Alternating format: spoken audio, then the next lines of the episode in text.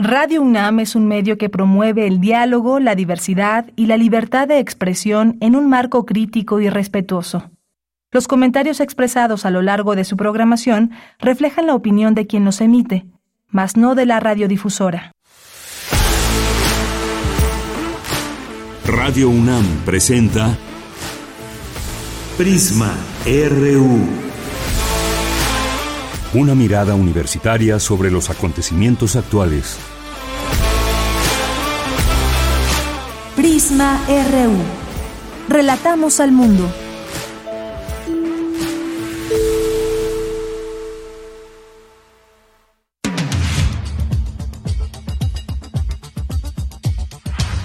Una de la tarde con tres minutos. Bienvenidas, bienvenidos sean todos ustedes a este espacio informativo de Radio UNAM.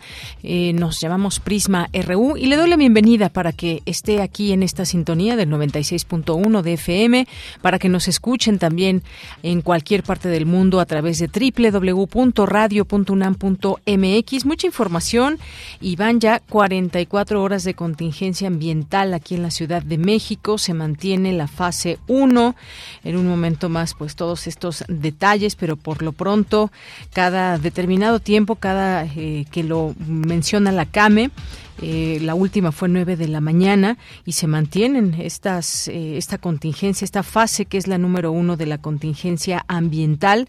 Hay eh, pues mucha contaminación en varios puntos de la Ciudad de México. Le tendremos aquí los detalles. Y bueno, el día de hoy también vamos a platicar sobre esta, por supuesto, suspensión del Plan B por parte de la Suprema Corte de Justicia de la Nación. Suspende este Plan B de reforma electoral. El gobierno federal responde e impugnará sobre este, sobre este asunto. Y el presidente hoy por la mañana anuncia un Plan C. Vamos a platicar de esto con Ricardo Miranda, quien es investigador del Programa Universitario de Estudios sobre Democracia, Justicia y Sociedad de la UNAM. Y vamos a platicar también de otro tema que tiene que ver con redes sociales. Ahora que muchas personas se van sumando a las redes sociales cada vez más, millones y millones de personas en el mundo las utilizan, pero en Estados Unidos se busca, se sigue buscando prohibir TikTok, esta red social de China. Sobre ese tema platicaremos con el maestro Luis Ángel Hurtado Razo, quien es catedrático de la UNAM, y vamos a conversar con él sobre este tema. También tenemos una invitación a un taller de introducción a la sustentabilidad. Nos platicará de ello la maestra Verónica Solares, quien es subdirectora de Educación y Vinculación de la Coordinación Universitaria para la Sustentabilidad. Y vamos a platicar también sobre el Día Mundial del Agua, que ya pasó, pero tenemos ahí siempre temas importantes y pendientes como el agua subterránea y el agua subterránea fronteriza qué es, eh, qué significa todo esto, qué porcentaje de esta agua hay en nuestro país, cómo se explota, en fin. Vamos a platicar de ello con el doctor Joel Carrillo Rivera, investigador del Departamento de Geografía Física del Instituto de Geografía. Hoy es lunes de Cartografía RU con Otto Cázares. Tendremos la información nacional, internacional, cultural y más aquí en Prisma RU. No se olviden de nuestras redes sociales, arroba Prisma RU en Twitter y Prisma RU en Facebook. Bien, pues desde aquí, relatamos al mundo. Relatamos al mundo. Relatamos al mundo.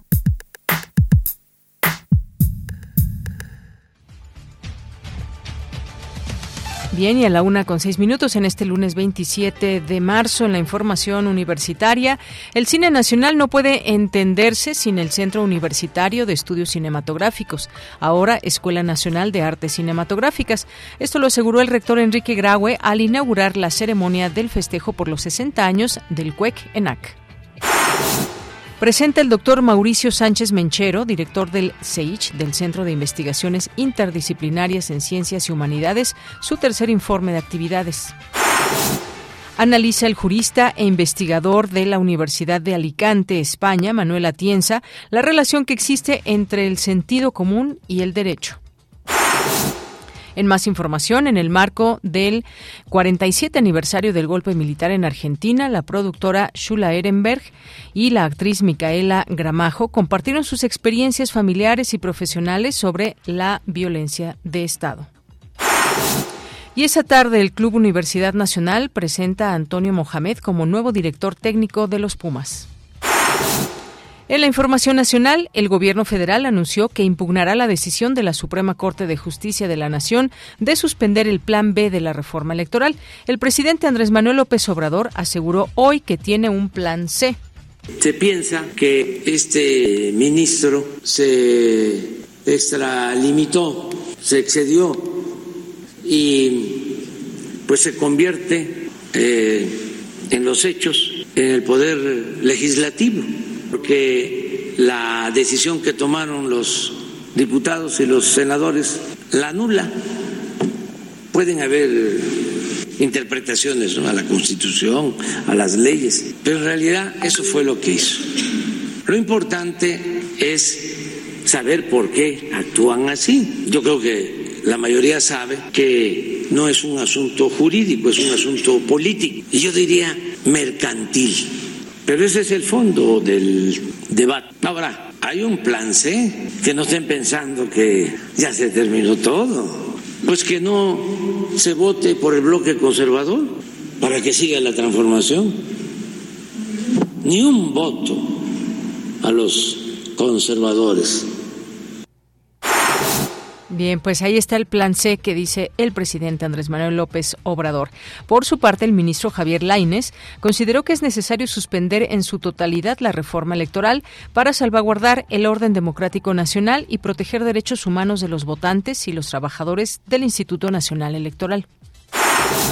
La Comisión Ambiental de la Megalópolis informó que se mantiene la fase 1 de contingencia ambiental. No circulan los vehículos de uso particular con holograma de verificación 1 y 2 y los vehículos de uso particular con holograma de verificación 0 y doble 0, engomado amarillo, terminación de placas 5 y 6. Y en la información internacional, el primer ministro israelí Benjamin Netanyahu anunció que frena temporalmente la polémica reforma judicial para alcanzar un consenso con la oposición. Israel vive este lunes una jornada de huelgas masivas que engloban a diferentes sectores. El presidente de Rusia, Vladimir Putin, anunció que desplegará armas nucleares tácticas en Bielorrusia. También amenazó con ordenar el uso de obuses de uranio en Ucrania si este país recibe ese tipo de armas de Occidente. Hoy en la UNAM, ¿qué hacer? ¿Qué escuchar? ¿Y a dónde ir? Hoy es lunes de Gaceta UNAM y en su portada nos presenta el tema Presidirá la UNAM magna reunión de 700 universidades de Iberoamérica en España. El doctor Enrique Graue encabezará el quinto encuentro de rectores Universia Valencia 2023. Además, la publicación universitaria de este lunes trae para ti todos los detalles de la ceremonia por el 60 aniversario de lo que fue el Centro Universitario de Estudios Cinematográficos, CUEC, y lo que hoy es la Escuela Nacional de Artes Cinematográficas. Consulta la Gaceta de la UNAM de hoy lunes 27 de marzo, que se encuentra disponible en el sitio oficial www.gaceta.unam.mx. Te recomendamos el nuevo material sonoro de la serie Espacio Académico Paunam, bajo la conducción de Ernesto Medina y Sabrina Gómez Madrid. En esta ocasión te invitamos a escuchar la serie de cápsulas en las que la doctora Verónica Volkov, docente e investigadora del Instituto de Investigaciones Filosóficas de la UNAM, nos habla sobre la cúpula de la Catedral de Puebla. Espacio Académico Paunam se transmite de lunes a domingo a lo largo de la programación de nuestra emisora. ¿Estás por elegir tu carrera universitaria? ¿Tienes dudas acerca de los planes de estudio, los planteles donde se imparte y su campo laboral? La Dirección General de Orientación y Atención Educativa de la UNAM te invita a visitar la Jornada Universitaria de Orientación Vocacional UNAM 2023, que cuenta con conferencias, encuentros con estudiantes, exposiciones, módulos informativos, clases abiertas, talleres, visitas guiadas por diversas instalaciones, entre otras actividades que te ayudarán a elegir tu carrera universitaria de manera informada. La Jornada Universitaria de Orientación Vocacional, UNAM 2023, es itinerante y recorre varias escuelas y facultades de nuestra máxima casa de estudios. Hoy visitará la Facultad de Estudios Superiores Iztacala y el Centro Universitario de Teatro. Conoce el programa completo de dicha jornada que se encuentra disponible en el sitio oficial de la Dirección General de Orientación y Atención Educativa. Recuerda que en todos los espacios universitarios es es indispensable el uso de cubrebocas.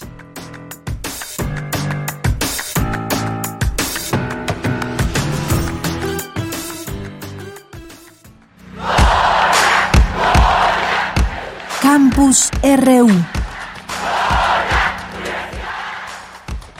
13 horas con 13 minutos. Entramos a nuestro campus universitario de este lunes 27 de marzo con mi compañera Virginia Sánchez. Preside el rector Enrique Graue la ceremonia inicial del festejo por el 60 aniversario del Centro Universitario de Estudios Cinematográficos y la Escuela Nacional de Artes de Artes eh, Arte Cinematográfico. Muchas gracias, Vicky. Muy buenas tardes. Adelante. Hola, ¿qué tal, Bella? Muy buenas tardes a ti y al auditorio de Prisma RU. El cine es una experiencia maravillosa, es una disciplina que combina diversas artes con las humanidades, con la tecnología, la innovación y la ciencia, y su estudio es fundamental toda vez que el cine evoluciona permanentemente. Por ello, la importancia del Centro Universitario de Estudios Cinematográficos y ahora Escuela Nacional de Artes Cinematográficas. Así lo aseguró el rector Enrique Graue al presidir la ceremonia de inauguración de los festejos por los 60 años del CUEC y cuatro de la ENAC. Escuchemos al rector. Hay una evolución permanente de lo que es el cine y que nos permite entendernos diferentes. Una escuela de sueños y de ensueños. Es una escuela de imaginación, de creatividad y disciplina y rigor académico. Es la combinación de todo.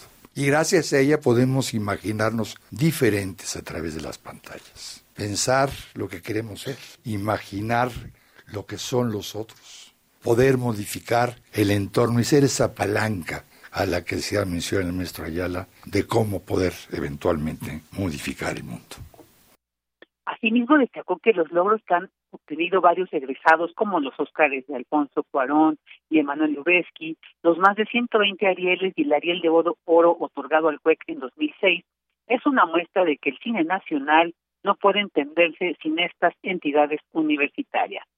Por su parte, Manuel Elías López Monroy, director de la Escuela Nacional de Artes Cinematográficas, aseguró que esta entidad ha ido desarrollando a lo largo de varios años una metodología de la pedagogía cinematográfica y dijo ya cuenta con un catálogo de más de 2.200 producciones que enriquecen el patrimonio universitario. Escuchemos ficciones y documentales que dan cuenta de algunas de las preocupaciones, inquietudes, deseos, transformaciones y movimientos sociales más significativos de nuestra historia reciente. Gracias a la UNAM ha sido posible no únicamente la sistematización de la enseñanza cinematográfica, sino además la producción de varias películas que no hubieran existido sin su apoyo y sin su respaldo institucional. En esta ceremonia también participaron el historiador, crítico de cine y profesor decano Jorge Ayala Blanco, la alumna de la ENAC Ana Méndez Peña y María del Carmen Lara Rangel, exdirectora del Centro Universitario de Estudios Cinematográficos, quien enfatizó la importancia de entender que para la creación es indispensable la autonomía, por lo que dijo, la cinematografía como expresión artística, cultural e instrumento de divulgación y análisis de los más diversos conocimientos de la humanidad y patrimonio de gran valor histórico, social y político, se debe mantener con autonomía. Finalmente, cabe mencionar que como parte de esta ceremonia también se hizo entrega de medallas de reconocimiento a personal académico por su trayectoria profesional y laboral durante estas seis décadas y asimismo se develó la placa conmemorativa por el 60 aniversario de la ENAC CUEC. ella, esta es la información. Gracias, Vicky. Muy buenas tardes. Buenas tardes. Vamos ahora con Cindy Pérez Ramírez. El deterioro de la discusión pública es uno de los graves desafíos de la sociedad actual. Cuéntanos, Cindy. Buenas tardes. ¿Qué tal, Yanira? Muy buenas tardes. Es un gusto saludarte a ti y a todo el auditorio. Un buen jurista se caracteriza por el sentido común y la sana crítica. Así lo dijo el jurista e investigador de la Universidad de Alicante, España, Manuel Atienza Rodríguez, en la conferencia celebrada en el Instituto de Investigaciones Jurídicas de la UNAM, Sentido Común y Derecho, filósofo del derecho. Bueno, hay muchas cosas en específico que tienen que ver con ese sentido común de los expertos. Por ejemplo, la sana crítica materia probatoria, las referencias a la sana crítica, y si un jurista que ha desarrollado ese sentido común sabe manejarse bien, evitar sesgos, por ejemplo, ver los indicios de manera global, no dejarse engañar, porque son apariencias, por ejemplo, los testimonios y cosas así. La sana crítica, yo diría que es un concepto que está clarísimamente conectado ¿no? con, esto. El también autor de los libros Derecho y Argumentación, Las piezas de derecho, Las guerras de las falacias, entre otros, advirtió que uno de los graves problemas actuales es justo el deterioro de la discusión pública. Que cuando no hay un sentido común compartido, un mínimo al que los que tengan, imaginemos, una visión del mundo más progresista, izquierdista y otro más conservador, algo así, las que pueden agarrarse y se puede discutir. Si no hay un sentido común, eh, común, justamente la discusión racional no puede existir, ¿verdad? Y esto es un poco lo que estamos viviendo, están viviendo en México, pero esto porque lo estamos viviendo, yo creo, en todo el mundo, por lo menos en, en todo el mundo occidental, ¿no? Deyanira Manuel Atienza es uno de los más célebres filósofos del derecho españoles y con su obra ha contribuido poderosamente a renovar los estudios de teoría y filosofía jurídica en el mundo hispanoparlante. Este es mi reporte. Gracias, Cindy. Buenas tardes. Muy buenas tardes. Bien, vamos ahora con Dulce García. El doctor Mauricio Sánchez Menchero, director del Centro de Investigaciones Interdisciplinarias en Ciencias y Humanidades, presentó su tercer informe de actividades. Cuéntanos, Dulce, buenas tardes. Así es, Deyanira. Muy buenas tardes a ti al auditorio.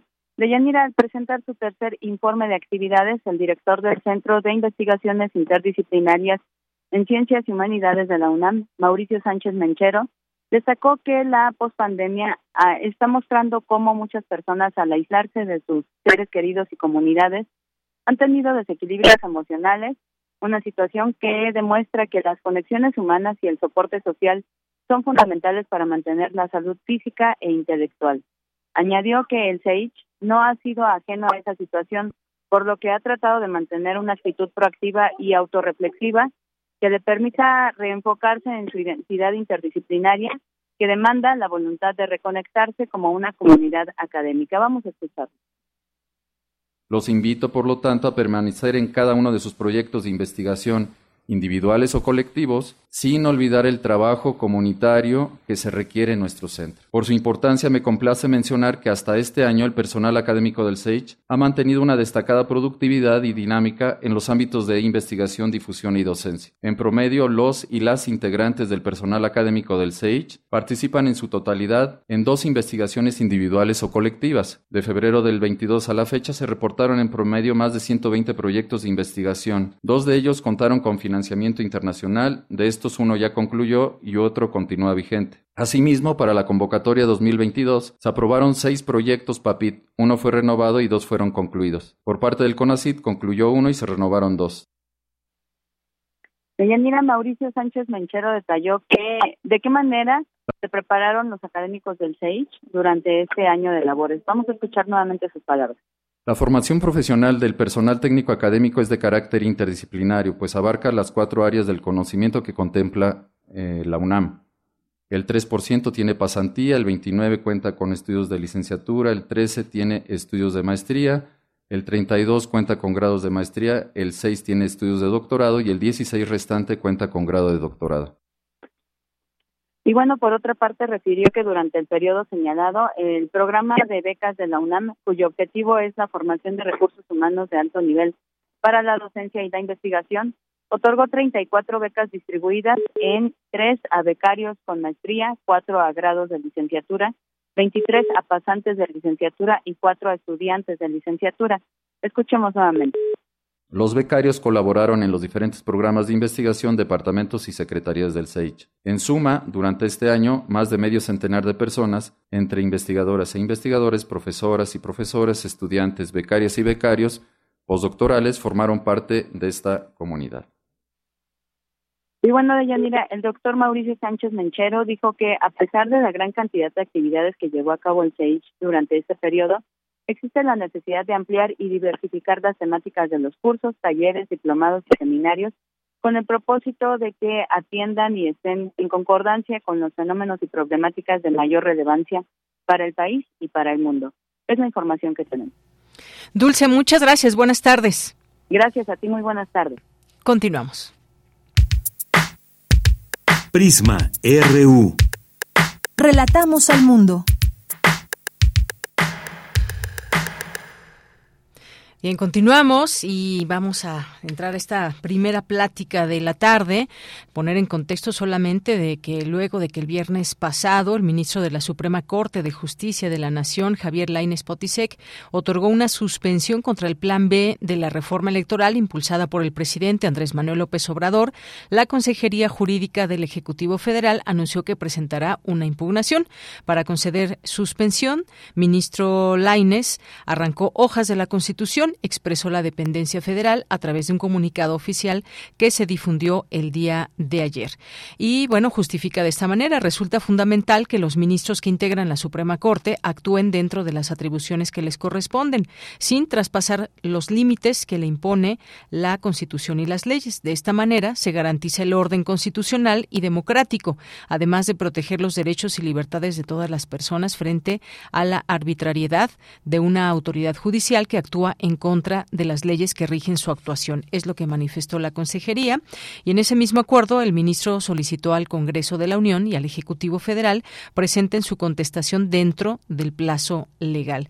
¿Qué es lo que tenemos ahora? Bueno, también hoy por la mañana, por cierto, y lo decíamos en el resumen, el presidente tiene un plan C, que es que la gente vuelva a votar por el proyecto de transformación y que no vuelva a votar por eh, otros partidos, en este caso la oposición. Platiquemos del tema, ya está en la línea telefónica Ricardo Miranda, quien es investigador del Programa Universitario de Estudios sobre Democracia, Justicia y Sociedad. ¿Qué tal, Ricardo? Muy buenas tardes.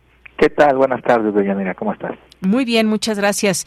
Pues me gustaría que nos platique sobre pues, su punto de vista, su análisis sobre lo que tenemos. Hemos ido eh, con todo este proceso que ha merecido detenernos eh, esta propuesta en, principio que hubo del plan B de reforma electoral. Bueno, antes del plan B hubo otro plan y después ya surgió el plan B. Ahora pues ya vemos lo que sucedió en la Suprema Corte, esta suspensión del plan B, la respuesta del presidente. ¿En qué va todo esto y en principio qué le parece lo que sucedió en la Corte con este plan B? Mira, pues sí, es correcto. Eh, eh, y hay muchos matices aquí jurídicos, eh, técnicos incluso, que, que, habría que tomar en consideración. Pero antes de ello, yo quisiera que, como lo mencionabas, tomar un poco de distancia con respecto a esta situación que está aconteciendo. ¿Y a qué me refiero en específico? A que hay que tener siempre presente que el INE, el, este último INE, eh, pues tiene ciertos intereses, ¿no? Ciertos intereses, ha estado peleando con el Ejecutivo y bueno, ya sabemos, eh, estas, el consejero presidente y otros consejeros que han salido ahí a hablar de rompimiento del orden democrático constitucional, etcétera, ¿no? Alarmistas, digamos. Por el otro lado, también el Poder Ejecutivo, el propio presidente, pues también tienen sus intereses y, y eh, de avanzar, democratizar, eh, hacer un INE menos oneroso, etcétera, ¿no? Entonces yo creo que esta lucha jurídica tenemos que verla en ese contexto, ¿no? ese contexto de lucha política, por llamarle de alguna manera. Y ahora, entrando específicamente al tema, eh, el INE está en su derecho de presentar esta controversia constitucional. Desde luego, como decía hace rato, pues eso viene precedido de ciertos intereses políticos. Pero independientemente de ello, el INE está en su derecho de presentar la controversia constitucional. Por el otro lado, yo también creo que el Ejecutivo está en su derecho, aunque eso les parece a muchos otros otras personas incorrecto, de responder y sacar comunicados como el que sacó el día de ayer, en donde pues es un es comunicado duro para contra la Suprema Corte, pero bueno, digamos plantea su postura.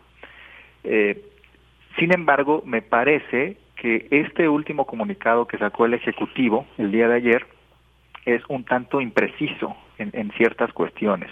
Por ejemplo, el título comienza diciendo, para conceder la suspensión, el ministro Laines arrancó hojas a la Constitución y da la idea de que no proceden las controversias constitucionales en materia electoral. Sin embargo, eso es eh, incorrecto, ¿no? jurídicamente hablando. Es, es, correcto que la, que la Constitución, el artículo 105, fracción primera, que habla justamente sobre las controversias constitucionales, señala que no proceden en materia electoral eh, controversias constitucionales. Sin embargo, así como de claro que pudiera sonar este asunto, no es tan claro. ¿Qué significa en este asunto eso de materia electoral? Por ejemplo, para ello, justamente la Suprema Corte, en una tesis, eh, eh, eh, ha establecido un criterio para ver qué significa eso de materia, de materia electoral relacionado con controversias constitucionales. Ese criterio eh, se llama, lo pueden buscar en Internet, es muy accesible, materia electoral, punto, definición de esta para efectos de la procedencia de la controversia constitucional. En esa tesis, la Suprema Corte de Justicia de la Nación justamente define en qué momento procede la, la controversia constitucional vinculado con temas electorales, por decirlo de alguna manera. Y hace una distinción que pudiera ser polémica, podría no gustarnos, etcétera, pero el criterio está ahí. Hace una distinción entre materia electoral directa y materia electoral indirecta. Y entonces, en ese, en ese, en esa tesis, la Corte dice que no proceden las controversias constitucionales con respecto a la materia electoral directa, que es aquella que tiene que, eh, que está relacionada directamente, digamos, con, con los procedimientos vinculados al sufragio eh, popular, ¿no? Invalidez de una casilla, eh, no instalación de una casilla, no me dejaron votar, etcétera, etcétera. A eso la Corte le llama materia electoral directa. Y en ese mismo criterio, como decía, hace la distinción de materia electoral indirecta y dice que para esa sí procede la controversia constitucional y la define como aquellos procedimientos que están relacionados con los nombramientos eh, con los mecanismos de nombramiento e integración de órganos mediante decisiones de otros poderes públicos. Si te fijas, lo que está intentando hacer ahí en ese criterio la Corte es cuando haya cuestiones que tienen que ver con la competencia, con las atribuciones de distintos entes jurídicos, como puede ser un órgano constitucional autónomo como lo es el INE, sí procede las controversias constitucionales, pero solo en ese caso específico, cuando otro poder intenta meterse con su forma de estructura, con sus nombramientos, etcétera, etcétera.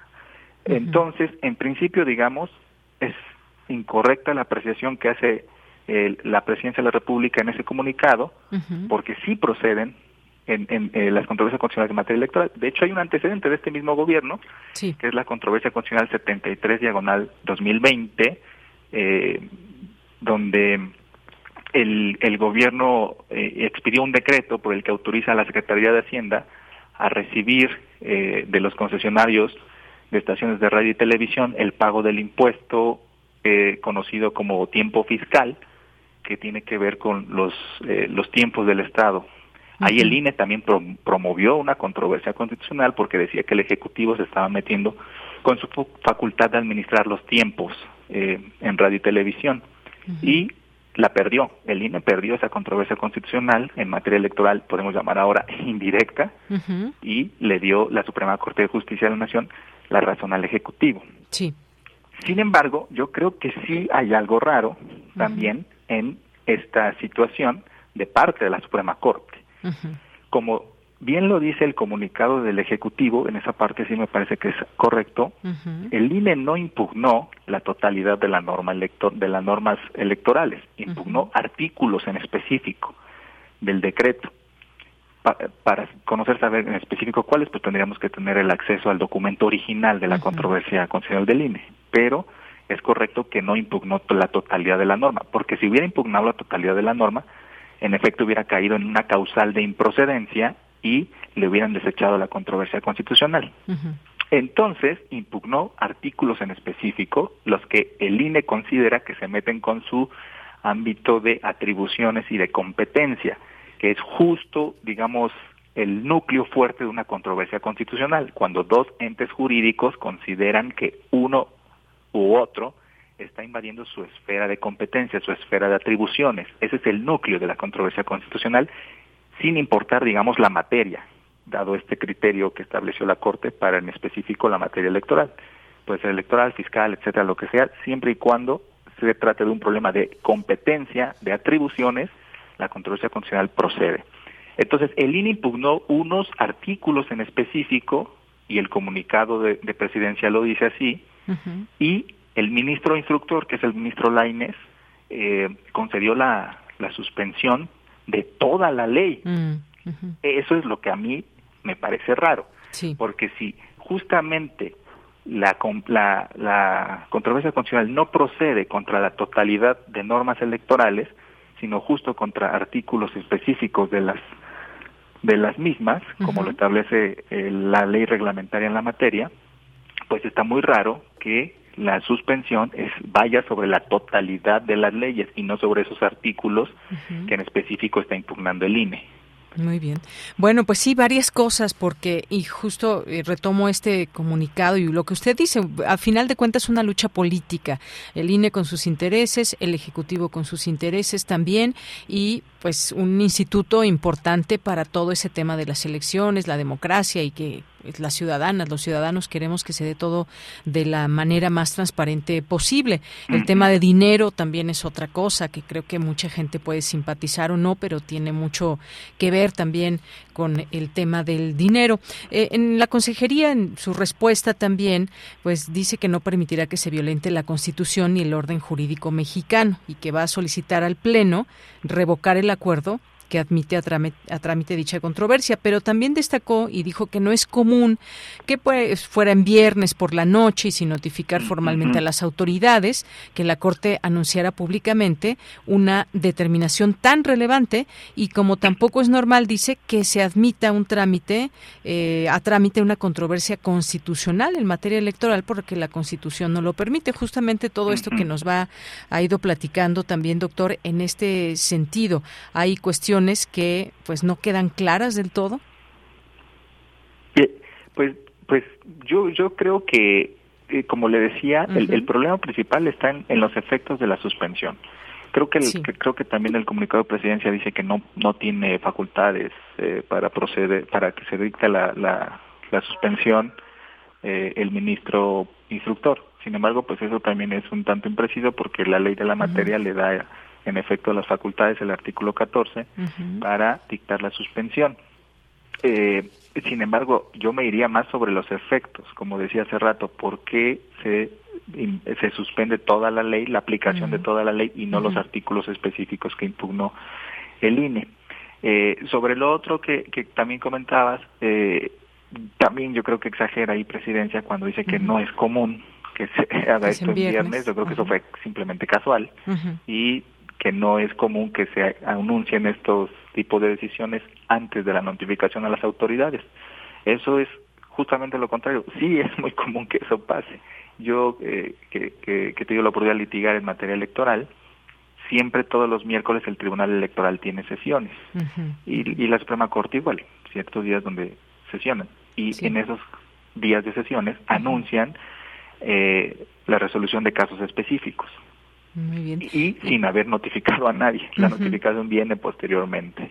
eh, entonces, pues esto es, yo creo, pues como lo decíamos, una lucha política que en última instancia sí habría que, que digamos, ver cómo la hacemos para que prevalezca el orden constitucional, pero eso no se puede hacer sin una interpretación jurídica. Y en última instancia, a mí lo que me gustaría destacar de todo esto es que también sí estamos viendo de fondo, y eso creo que es lo que intenta resaltar el comunicado de presidencia, pero creo que no lo logra del todo, es, digamos, lo que podríamos llamar la legitimidad democrática de los jueces constitucionales.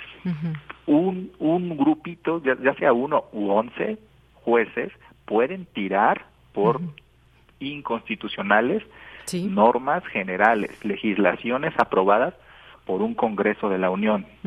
Cuando el Congreso de la Unión es la máxima soberanía, de acuerdo a la Constitución, eh, de la vida política en México. Ellos son incluso electos mediante voto popular directo. Y a los jueces pues nadie los elige, nadie los escoge. Y ellos, 11 personas, pueden invalidar lo que millones de personas a través de sus representantes populares están intentando crear en ciertas normas o leyes. Entonces ahí viene un problema de legitimidad de lo democrática de los jueces constitucionales. ¿Hasta qué punto tienen ellos eh, facultades para echar para abajo todo lo que decida un Congreso por supuestamente vicios constitucionales? Ese es un problema que habría que explorar. Claro. Bueno, pues le agradezco mucho esta explicación. No podemos dejar de seguir hablando de este tema importantísimo, muy relevante, además en el marco también ya de conocer a los finalistas para consejeros del INE, que ese es otra otro tema también. Pero por lo pronto, doctor, muchas gracias por estar aquí en Prisma RU y explicarnos, explicarnos pues todo esto que sucedió desde el viernes hasta esta respuesta que da la Consejería Jurídica del Ejecutivo. Muchas gracias. No, muchas gracias, doña Mira, y a la orden. Un saludo al auditorio. Hasta luego, gracias. Muy buenas tardes al doctor Ricardo Miranda, investigador del Programa Universitario de Estudios sobre Democracia, Justicia y Sociedad. Continuamos. Queremos escuchar tu voz. Síguenos en nuestras redes sociales. En Facebook como Prisma RU y en Twitter como arroba PrismaRU.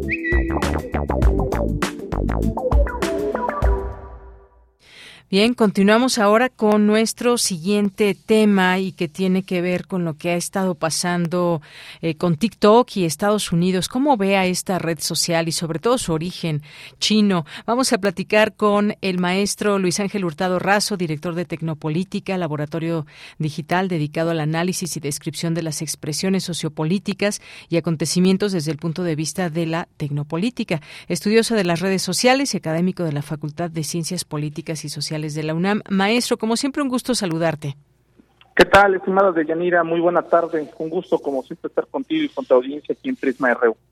Muchas gracias. Bueno, pues eh, hace unas semanas la Casa Blanca aprobó un proyecto de ley con el que Estados Unidos busca prohibir TikTok y pues eh, una prohibición de esta popular aplicación TikTok, muy popular en el mundo, y ah, lo hizo a través de un proyecto de ley apoyado por la Casa Blanca en un contexto de creciente desconfianza de Occidente con respecto a esta red social china. ¿Qué, ¿Cómo podemos leer esto tanto en el ámbito eh, político, redes sociales que sabemos que tienen mucho que ver con todo lo que pasa también en los discursos políticos, maestro?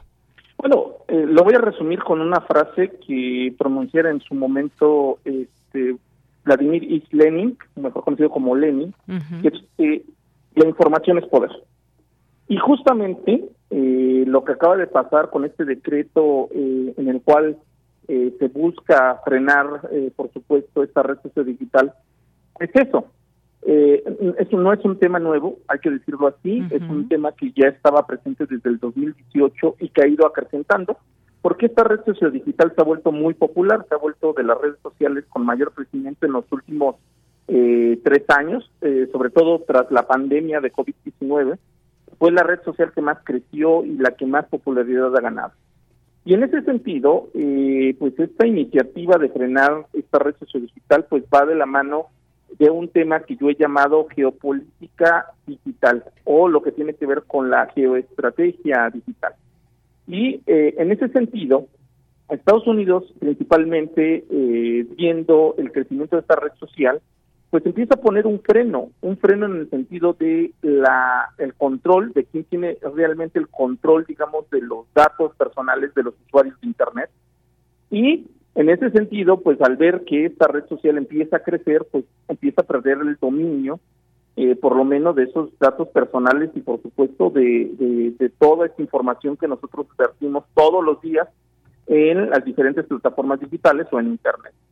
No es lo mismo, yo lo he dicho así, que eh, tú tengas, digamos, eh, los servidores donde se depositan esos datos personales o todos, toda esta interacción que, que hacemos todos los días, en, eh, en sedes que están justamente en tu territorio o, están ubicadas dentro de tu territorio político. El caso emblemático, el caso de todas las redes sociodigitales como Meta, todas ellas, eh, el caso de Google, etcétera, etcétera, que eh, justamente sus servidores están en, en, Palo Alto, California, ahí en Silicon Valley, este corredor muy famoso de lo que se ha dado a conocer en los últimos años.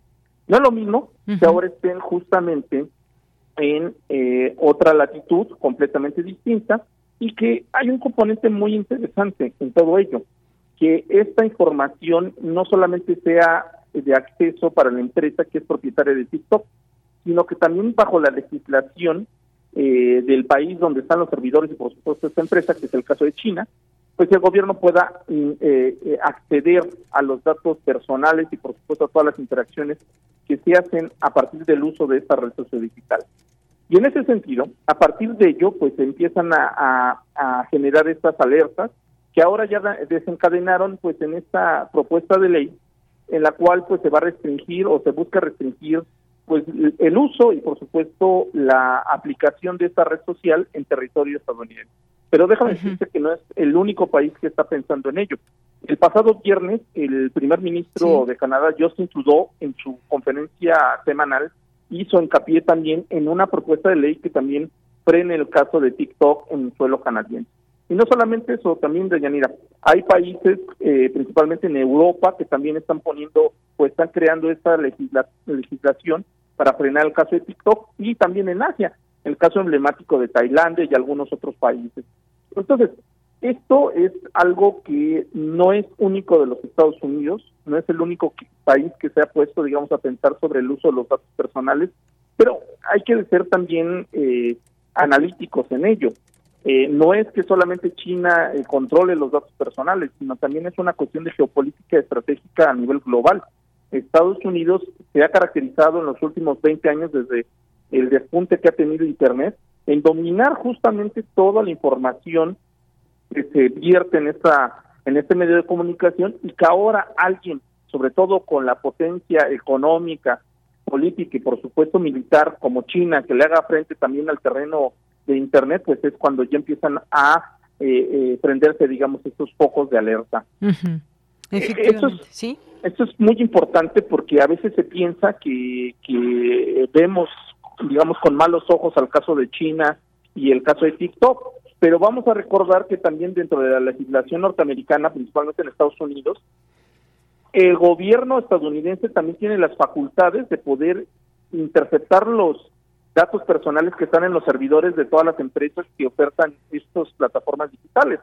Entonces, y eso lo, documentó muy bien en su momento Edward Snowden y mm. muchos otros activistas, eh, Manning, etcétera, etcétera, y que en ese sentido, pues estamos hablando de que ahora que ellos no empiezan a perder, digamos, el, poder o el control de estos datos personales, es cuando se empieza a construir una narrativa, es decir, cuidado, ellos están usando mal sus datos personales, hay violación de, de privacidad, hay, hay violación también de, en materia de transparencia, etcétera, etcétera, cuando ha sido de todos conocido, desde el caso de Wikileaks, que Estados Unidos siempre ha infligido estos derechos.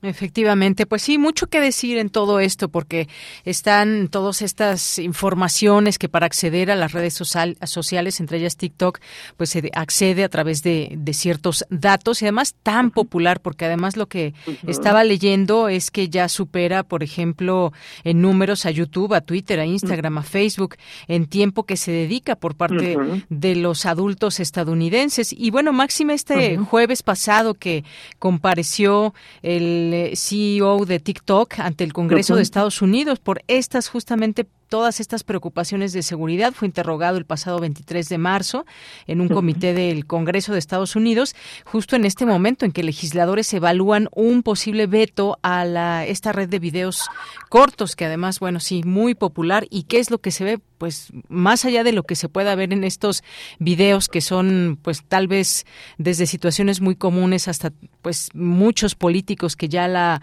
utilizan, pero ya llegó hasta esto, ya compareció eh, eh, este este, esta persona también representando a esta red social?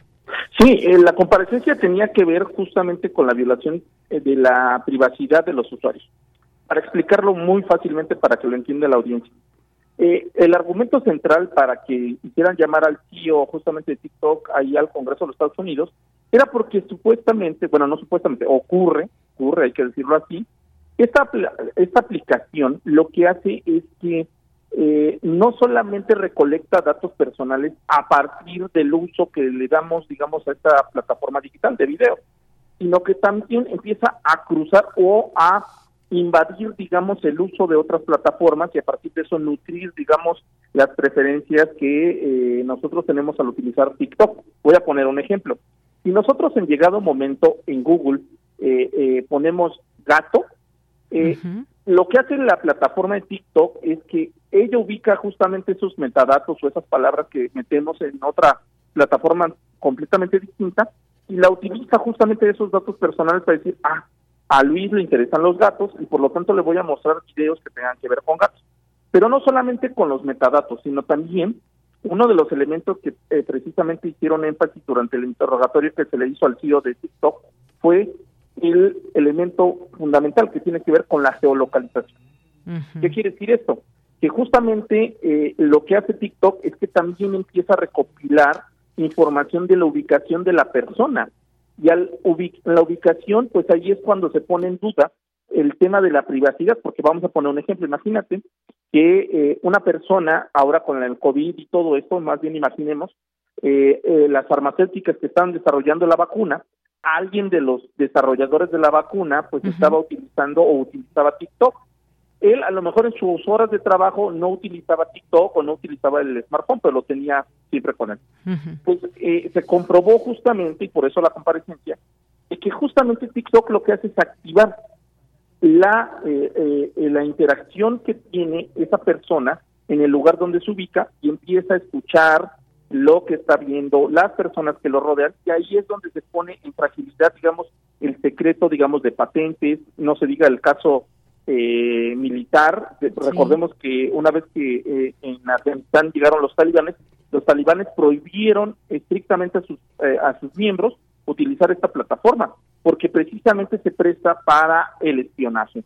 Y en ese sentido fueron, digamos, las interrogantes que se le hicieron a estas personas para decir, ok, ¿en manos de quién están los datos? ¿De la empresa o del gobierno chino? Y en ese sentido, pues es básicamente la propuesta de prohibición del uso de esta red. Bien. Bueno, pues ahí están estos datos que sin duda importantes porque pues hay este temor quizás un tanto sustentado o no. Lo que hemos platicado aquí en otras ocasiones, maestro, es que acceder a distintas aplicaciones y además hay términos, avisos que previenen de alguna manera lo que lo que puede suceder o qué pasa con nuestros datos, pero pues todo se vuelve público una vez que subimos desde fotos, mensajes y muchas otras cosas. Hay algunas aplicaciones que lo advierten, otras no tanto, y hay gente que no tiene el menor recato en decir sí a todo, y pues esto es lo que puede suceder, ese temor de pronto ya a nivel, digamos, de una nación respecto a una red social. Y bueno, pues sabemos que entre China, Estados Unidos existe cierta, pues cierta rivalidad en, momentos. Ya vimos lo de los estos famosos globos chinos supuestamente espías, y bueno, por supuesto que ahora los teléfonos inteligentes así llamados pues nos, nos, nos conectan con todo el mundo y este costo de alguna manera pues tiene ese precisamente, no solamente ese costo que puede implicar monetario, sino también un costo informativo, ¿no? Por supuesto, y hay que hacer mucho énfasis en algo muy importante, de Yanira. No existe la privacidad en Internet. Ese es un Así de claro, no existe la privacidad en Internet hay que hacer que la audiencia entienda eso, que una vez que se publica algo en Internet o se sube algo a Internet, automáticamente, aunque esté blindado o las cosas que nosotros le pongamos, se vuelve de carácter público o latente a que sea público. En ese sentido sí hay que hacer mucho énfasis porque muchas personas eh, piensan que justamente que por tener bloqueadas sus redes sociales está todo justamente guardado. No es así. Todo automáticamente cuando se sube a Internet deja de ser eh, privado y se vuelve de dominio público. Bien, pues sí, siempre tener esta frase muy clara y en todo momento. Maestro, siempre un gusto saludarte. Al contrario, para mí es un gusto y un honor estar siempre en este espacio y conversando contigo, estimada Deyanira. Gracias, un abrazo, maestro. Abrazo fuerte. Buenas tardes. Hasta luego. Muy buenas tardes y gracias como siempre al maestro Luis Ángel Hurtado Razo, quien es académico de la Facultad de Ciencias Políticas y Sociales y es un estudioso de las redes sociales, siempre siguiendo ahí también. Les recomendamos seguirlo, por supuesto, y también social de tecnopolítica. Hay distintos elementos que se van eh, conversando sobre redes sociales, sobre tendencias y todo lo que puede pasar en estas populares redes sociales. Continuamos. Prisma RU. Relatamos al mundo. Bien, continuamos una de la tarde con 51 minutos. Tenemos, como les habíamos comentado, una invitación que hacerles, eh, una presentación que hay del taller Introducción a la Sustentabilidad hacia un futuro posible y ya está en la línea telefónica la maestra Verónica Solares, quien es subdirectora de Educación y Vinculación de la Coordinación Universitaria para la Sustentabilidad. ¿Qué tal? ¿Cómo está, maestra? Bienvenida. Buenas tardes. Hola, Deyanira. Buenas tardes. Muy bien, muchas gracias por la invitación. Qué bueno, pues platíquenos, invítenos sobre esta presentación de este curso, Introducción a la Sustentabilidad hacia un futuro posible. Me parece una palabra que hoy utilizamos mucho y que siempre es importante saber de qué trata. Pues sí, justo tienes toda la razón, Deyanira. Eh, fíjate que eh, la Coordinación Universitaria para la Sustentabilidad eh, desarrolló, bueno, desarrollamos este curso precisamente debido al creciente interés y preocupación que hay de la población universitaria, porque lo desarrollamos desde la UNAM, pero también de la sociedad en general.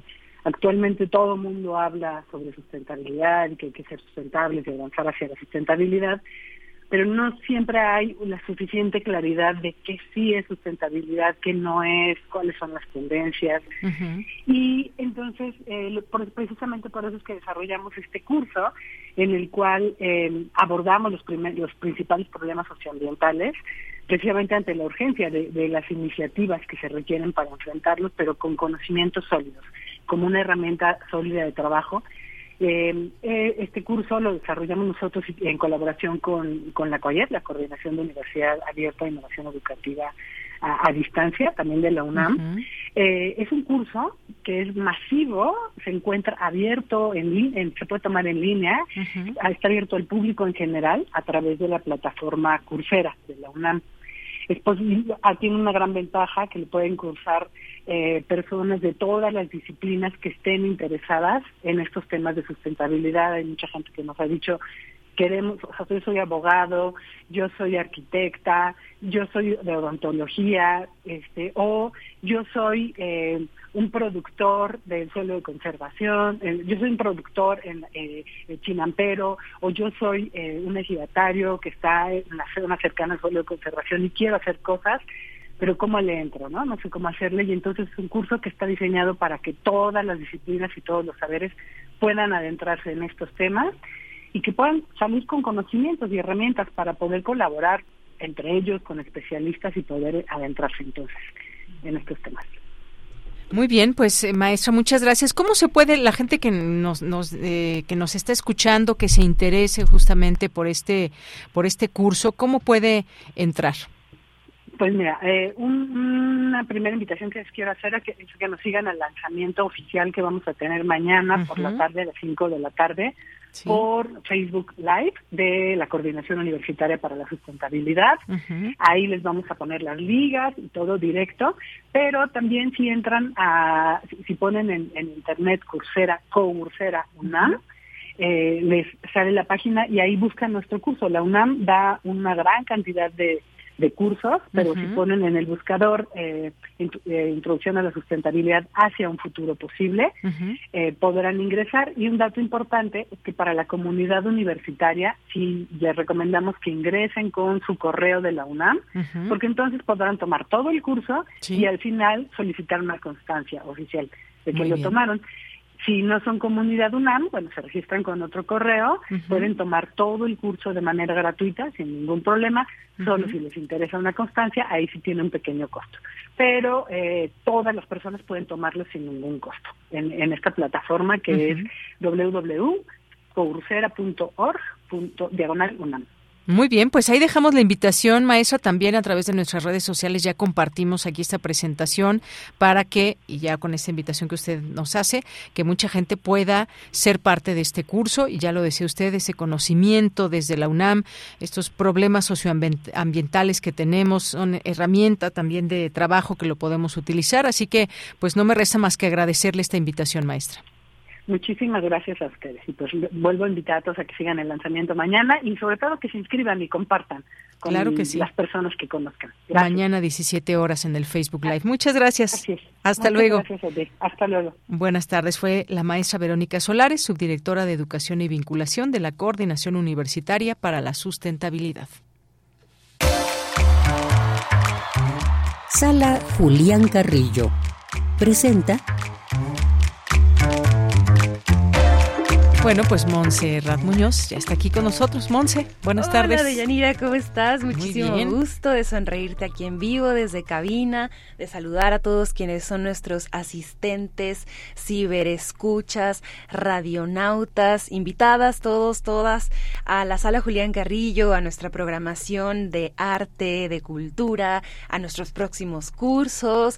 Tenemos también sorpresas si nos visitan aquí en la Ciudad de México. Quienes asistan no nos dejarán mentir siempre damos el extra, tratamos de consentirles, de brindarles experiencias sonoras y esta semana no es la excepción porque no vamos, aviso así, así, aviso, aviso, aviso, no vamos a tener programación en Semana Santa porque eso es un espacio feriado, entonces nos faltan manos para contratar, entonces, ojo, Semana Santa no tenemos programación, estamos de vacaciones administrativas, ¡yay! Pero esta semana sí nos pueden acompañar. Por ejemplo, hoy tenemos ya la última función de El Fuego que Ilumina, que es una obra maravillosa de Sergio Rued. Vengan si tienen preguntas para el tarot. Descubrimos la relación que hay entre tarot, teatro, Torá. Él es un gran iniciado y también, pues bueno, da cursos de oratoria aquí convocados por Radio Universidad. Sigan a Sergio Rued y acérquense hoy a las 8. Nuestra función es entrada libre. Y pues si tienen una inquietud que quieran consultar con el oráculo llamado Sergio Rued, asistan, porque yo ya la vi dos veces, esta es mi tercera vez y cada vez ha sido una hora muy diferente. Así que plantado está el gusanito sonoro de la curiosidad teatral. Mañana tenemos ballet contemporáneo, es Sinestesia para el Amor, la obra, y empieza a las 8 de la noche, también entrada libre.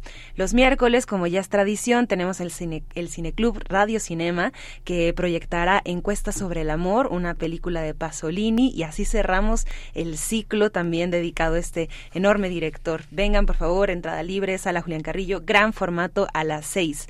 El jueves, un concierto de música barroca con cuerdas increchendo, un cuarto que van a traer a relucir estos enormes y, también pues eh, eh, la visualidad de los instrumentos de las guitarras barrocas de estas piezas de Bach. Porque es necesario volverlas a escuchar ahora en nuestros días vengan por favor el jueves y el viernes tenemos un concierto especial con el coro El Palomar que está integrado por mujeres que son grandes en la música que se han reunido en una aquelarre. Búsquenlas por favor acérquense porque va a ser un coro de diferentes emociones, sentimientos. Pueden imaginar a más de 20 mujeres reunidas dando su voz para estos mensajes aquí en la sala Julián Carrillo, transmitido en vivo para todo el mundo, hasta donde llegue tu corazón brincando el Atlántico en cualquier parte del mundo. Ustedes pueden sintonizar Radio Universidad los viernes a las 9 y en intersecciones.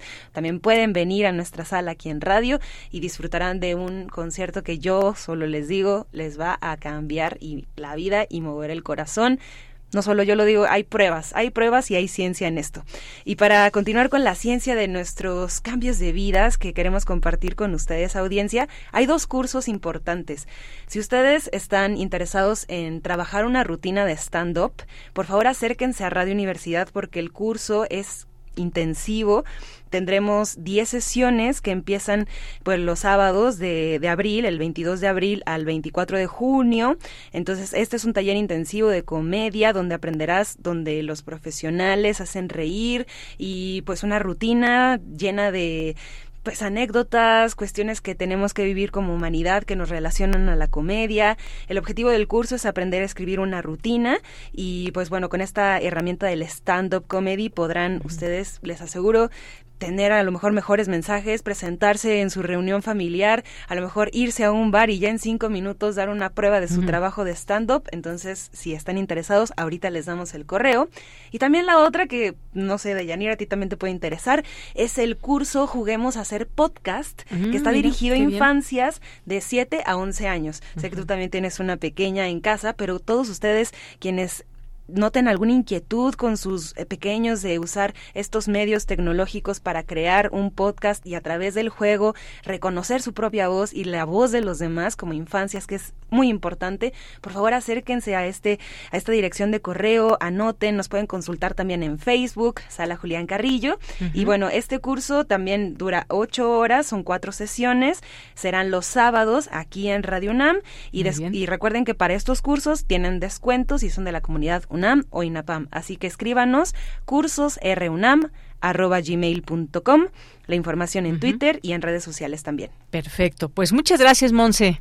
Muchas de nada, abrazo sonoro aquí que estás y a ustedes también, queridos radioescuchas, donde sea que estén en el mundo. Besos. Claro que sí. Pues nos vamos al corte y regresamos.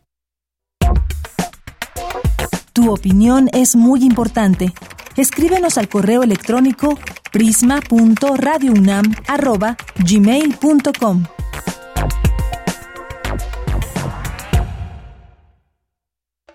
¿Has notado que la cantidad de puestos de tacos en una colonia es directamente proporcional a la cantidad de fiestas que hay en sábado?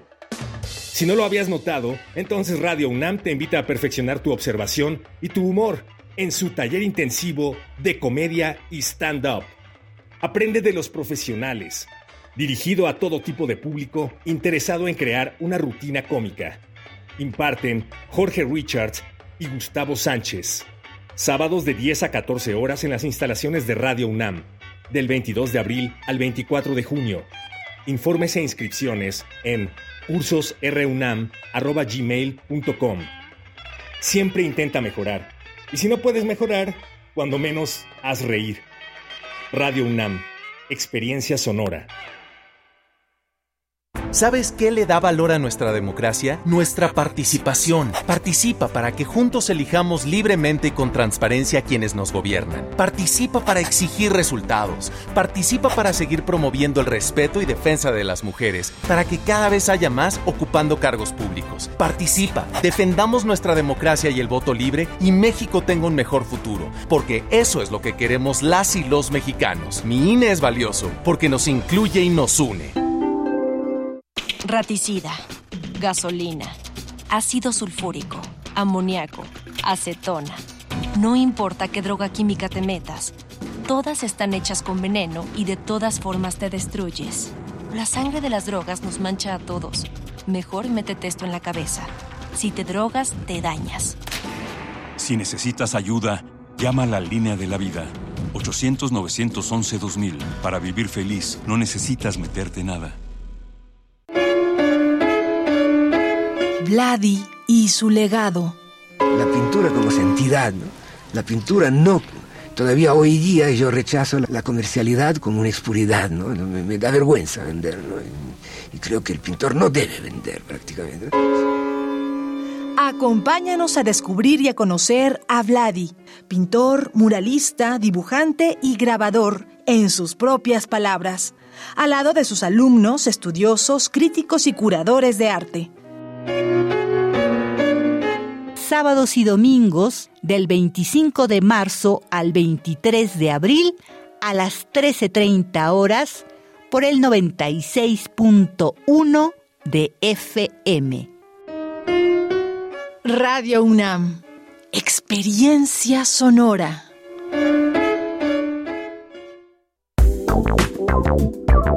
Queremos escuchar tu voz. Síguenos en nuestras redes sociales. En Facebook como Prisma RU y en Twitter como arroba PrismaRU.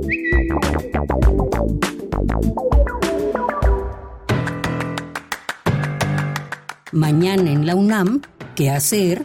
¿Qué escuchar? ¿Y a dónde ir?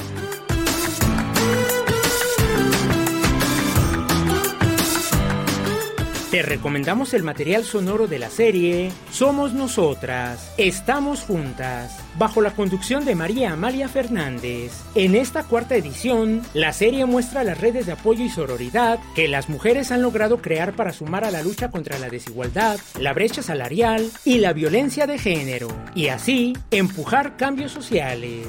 El material sonoro de la serie Somos Nosotras, Estamos Juntas se transmite de lunes a domingo a lo largo de la programación de Radio UNAM. La Facultad de Ciencias de la UNAM organiza el ciclo de charlas La vida después de la FAB, espacio de reflexión que contará con la participación del maestro Alberto Rosales de León. Conéctate mañana martes, en punto de las 13 horas, a través de las redes sociales de la Facultad de Ciencias de la UNAM. La Facultad de Filosofía y Letras de la UNAM organiza el simposio Situación Política en Perú, que contará con la participación de la doctora Andrea Paula González Cornejo. La cita es el próximo miércoles en punto de las 16 horas en la sala A de la Facultad de Filosofía y Letras de la UNAM. No olvides llevar tu cubrebocas. Para Prisma RU, Daniel Olivares Aranda.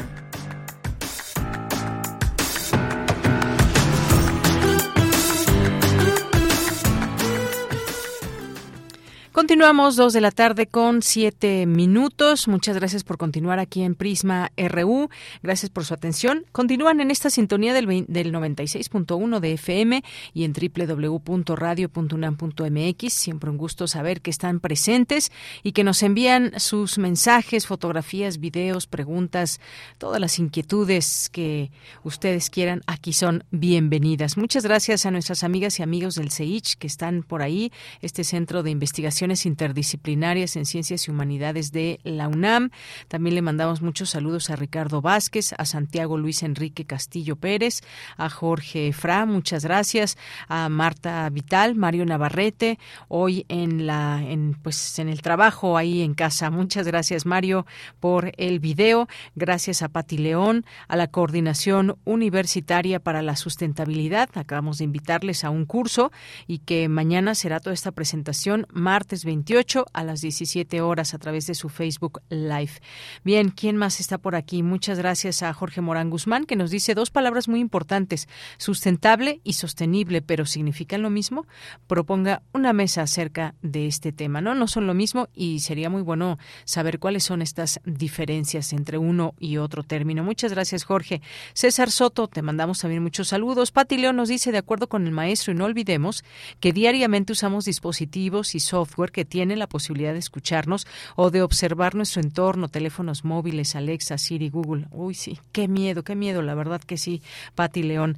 Como dijo el maestro, no existe la privacidad en Internet, justamente. Yo también estoy de acuerdo con esto, Patti. Muy, muchas gracias. Eh, César Soto nos dice enterado de los eventos de la salita, de la sala Julián Carrillo. Ánimo y bueno, pues muchos saludos, abrazo fuerte sonoro también para ti. Muchas gracias aquí a eh, ¿Quién más nos escribe? Déjenme ver. Mario, que ya nos decía, siempre un gusto con tu alegre voz, le dice a Montserrat Muñoz. Muchas gracias, Mario. Ricardo Miranda, que hace un momento lo entrevistábamos también. Muchas gracias, doctor, por platicarnos y explicarnos, seguirnos explicando todo esto que tiene que ver con el plan B, ahora todo esto que sucedió con la, con la presidencia. Y pues todavía no hay punto final en todo esto, me parece. Por lo pronto seguiremos en todo esto. Eh, de la información y siempre tratarlo de entender de mano de nuestros especialistas desde la UNAM. Mario nos dice, escuchando con atención al maestro Ricardo Miranda, muy objetiva su perspectiva. Gracias, Mario. Gracias también aquí a que nos dice saludos cordiales a la compañera Vicky. Por supuesto, aquí le hacemos llegar tus saludos, Mario. Eh, muchas gracias a Monse Maje que nos postea aquí toda la información de los lunes de teatro, martes de danza, miércoles de cine club, jueves de concierto barroco y viernes con el Paloma, el Palomar. Muchas gracias. Eh, mandamos saludos también a Jorge que nos dice el teatro estimula las interacciones de nuestra red neuronal en un ambiente más controlado. Un recuerdo para Javier López Chabelo, quien actuó mucho para los niños. Efectivamente, pues sí, este fin de semana que Javier López Chabelo eh, murió a los 88 años de edad, luego de convertirse en todo un ícono de la cultura popular y de los memes, se recuerdan ustedes, al ser considerado como inmortal, prácticamente, prácticamente rompiendo así toda una tendencia y dejando un legado como actor, comediante, presentador de televisión. El actor y comediante quien se popularizó a escalas mayores cuando se convirtió en el conductor de este programa En Familia con Chabelo que se transmitió durante 48 años, imagínense ustedes, en la televisión. También Jorge nos dice inicio de semana para todos, para ti también, Jorge. David Castillo Pérez, también Día Mundial del Teatro, esperando con ansia eh, el mejor noticiero universitario. Gracias, gracias a ti, David Castillo Pérez, a quien tenemos por aquí, a Rosario Durán, también muchas gracias. Feliz día a ti también. Muchas gracias por eh, siempre estar presente, Rosario. Eh, muchos saludos a Mari Findlay. Otto Cázares, que en un momento estará aquí compartiendo su cartografía de hoy, literatura vítica, Shakespeare, Milton, Dante, Horacio, Dostoyevsky. así que no se pierdan esta cartografía RU de Otto Cázares en un momento más. Héctor también, Carlos Pérez Ruiz, eh, Arquitectónica Crea. Bueno, saludos a quienes esté, estén por allá del otro lado y les seguimos leyendo con el gusto de siempre. Jorge que nos dice, el plan C que propone el presidente López Obrador debería ser meter a la cárcel varios magistrados eh, por traidores con el pueblo y a favor de la oligarquía. Ya tuvimos al gobierno del Calderón, del PAN, eh, cártel inmobiliario, ahora sería el cártel de la Suprema Corte. Bueno, vámonos con tiento y contacto y sobre todo bien informados en todo este tema de la Suprema Corte que, pues bueno, eh, no podemos echar abajo todo lo que ha pasado en el país y donde algunos organismos, institutos han sido clave para que tengamos ahora un eh, tema también mucho más claro que tienen que ver, por ejemplo, con elecciones y demás, pero por supuesto que podemos disentir, podemos tener otros enfoques y aquí pues echamos mano de nuestros especialistas desde la UNAM. Así que pues vamos a continuar ahora con la información en esta segunda hora. Eh, especialistas comparten sus experiencias sobre la violencia de Estado en Argentina. Cristina Godínez nos platica. Adelante. Hola, ¿qué tal, Deyanira? Un saludo para ti y para el auditorio de Prisma RU. En el Instituto de Investigaciones Sociales de la UNAM tuvo lugar el conversatorio Mujeres, Memoria y Violencia a 47 años del golpe militar en Argentina. Shula Ehrenberg, productora de cine documental, dijo que cuando ella era una pequeña de dos años le tocó vivir el golpe militar en una época de auge de los movimientos políticos y sociales tanto en su país como en otras partes del mundo. Y nos tocó como generación vivir esas situaciones donde la vas mamando de alguna manera, ¿no? O sea, lo vas incorporando de a poquito. Y cuando empecé la secundaria, ahí empezó mi primer respuesta a la violencia. Hoy estaba pensando un poquito acerca del título de este encuentro y me topé con una nota que salió en página 12 el día de hoy acerca de las madres habla sobre que las madres fueron las primeras en Argentina, las primeras feministas. Creo que no es tan así, pero como que ellas lo que hacen es romper con ese discurso de la madre y son mujeres que se politizan. Comentó que el estudiar comunicación le permitió conocer la capacidad de los medios de llegar a miles de personas y de ahí su interés por ser documentalista. Mis temas tienen que ver con la memoria, con la justicia y con la verdad, porque siento de que es algo que todos necesitamos un poco esto, ¿no? O sea, este continente desgraciadamente es un continente que ha sido avasallado y mm, con los documentales me di cuenta en un momento tuve que ir a filmar a Guatemala a una comunidad indígena y ver lo que había pasado en ese lugar es doloroso, para la actriz Micaela Gramajo, los temas de la violencia y el golpe militar aún la conmueven. Esos 7.388 kilómetros que separan el país en el que he vivido toda mi vida del país en el que nací y del cual mi familia fue exiliada. Y entonces, esa simple acción, una mujer mira un globo terráqueo, esconde otras acciones invisibles. Una mujer extraña siente rabia, se pregunta cómo habría sido su vida si una mujer mide esa distancia de distintas maneras y con distintos objetos y fantasea con la posibilidad de doblar el mapa, plegar el globo terráqueo como un acordeón o meterlo en una licuadora para que la realidad geográfica corresponda con la realidad afectiva y simbólica. Y entonces exista en la tierra el país soñado, ese que corresponde a su verdadera nacionalidad argenmex. Expresó que el exilio los colocó en un no lugar a la vez que les otorgó un lugar en donde vivir. De Yanira, este es mi reporte. Buenas tardes. Gracias, Cristina. Muy buenas tardes. Nos vamos ahora a la información internacional a través de Radio Francia. Relatamos al mundo. Relatamos al mundo.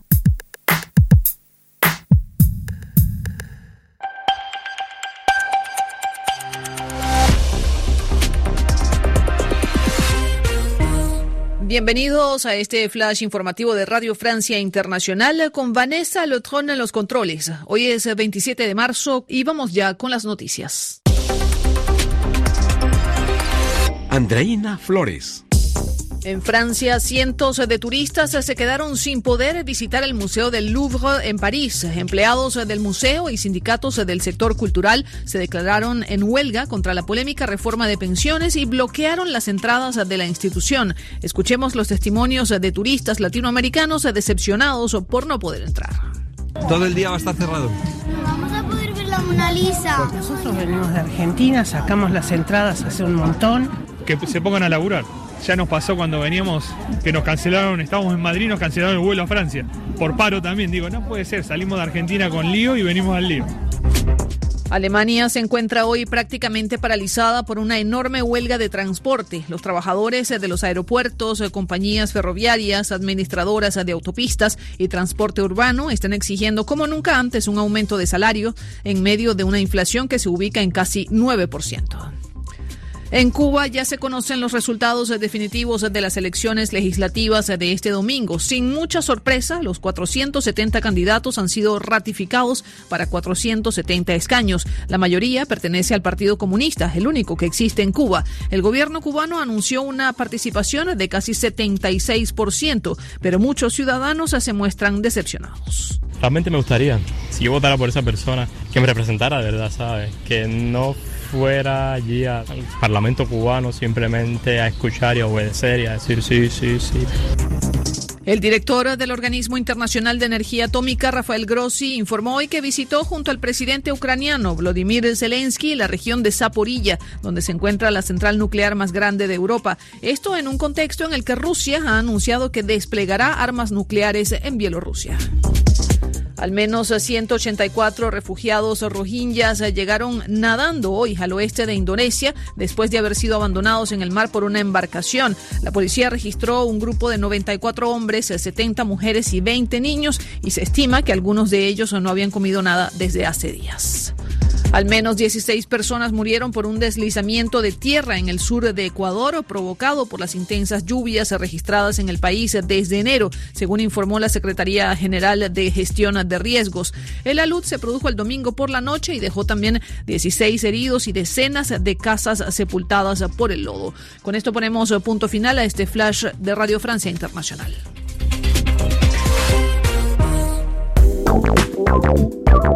Queremos escuchar tu voz.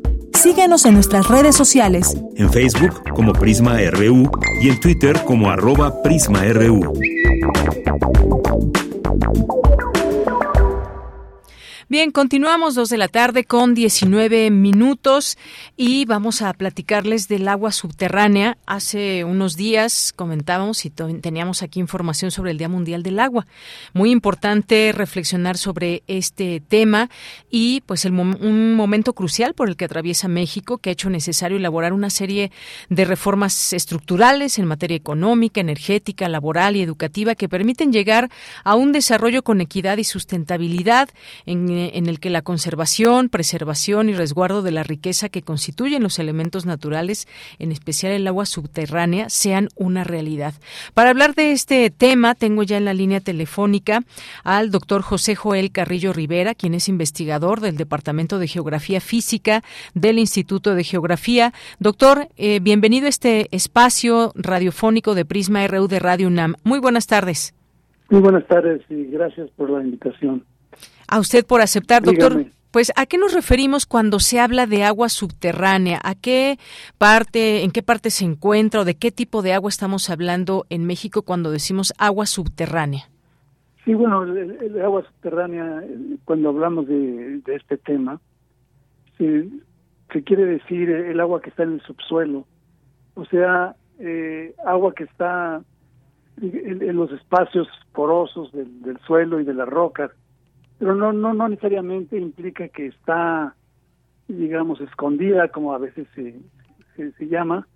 Lo que sucede es de que muchas veces, si sabemos ver, podemos darnos cuenta de que el, el agua está precisamente aflorando, está en los manantiales, está como parte de los humedales, está como cuerpos de agua, o sea, como lagos, como ríos perennes, y, y esto es una situación muy importante porque las condiciones que así se crean desde el punto de vista ambiental, eh, pues permiten, por un lado, usar esa agua tal vez en forma más directa, pero también implican el conocer toda esta fenomenología para poder eh, tener una, eh, digamos, unas formas de, de ordenamiento territorial mucho más acordes con la realidad.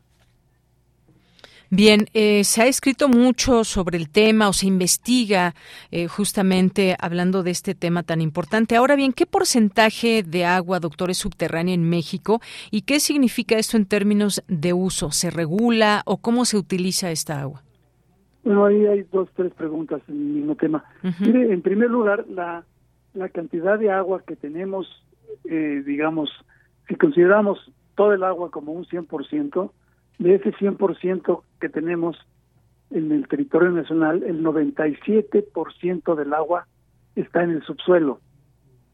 Esto, esto quiere decir que es agua que pertenece al, digamos, al, al, al ambiente subterráneo del país. Solo el 3% del agua, que es la que estamos viendo, que es la que vemos a veces en ríos, en, en digamos, en, en inundaciones algunas veces, en algunas veces también las vemos como lluvia, etcétera. Solo eso es el 3% de todo el agua. Y, y muchas veces también tenemos que comentar que esta agua subterránea es la principal fuente de abastecimiento de agua al, al país. Ahora, el problema es que como no se ve, no se tiene claro cómo es que está funcionando. Eso es porque, digamos, su océano es como en un río que sabe uno que llega de la, de la parte alta hacia la parte baja y de uno como se mueve el agua y demás. En el caso del, del agua subterránea eh, eh, es un poco más complicado y es muy importante verlo porque en este movimiento, en este funcionamiento, está involucrada, por ejemplo, todos los ecosistemas que tenemos, en donde todos, casi en su mayoría, en su inmensa mayoría, dependen del agua subterránea.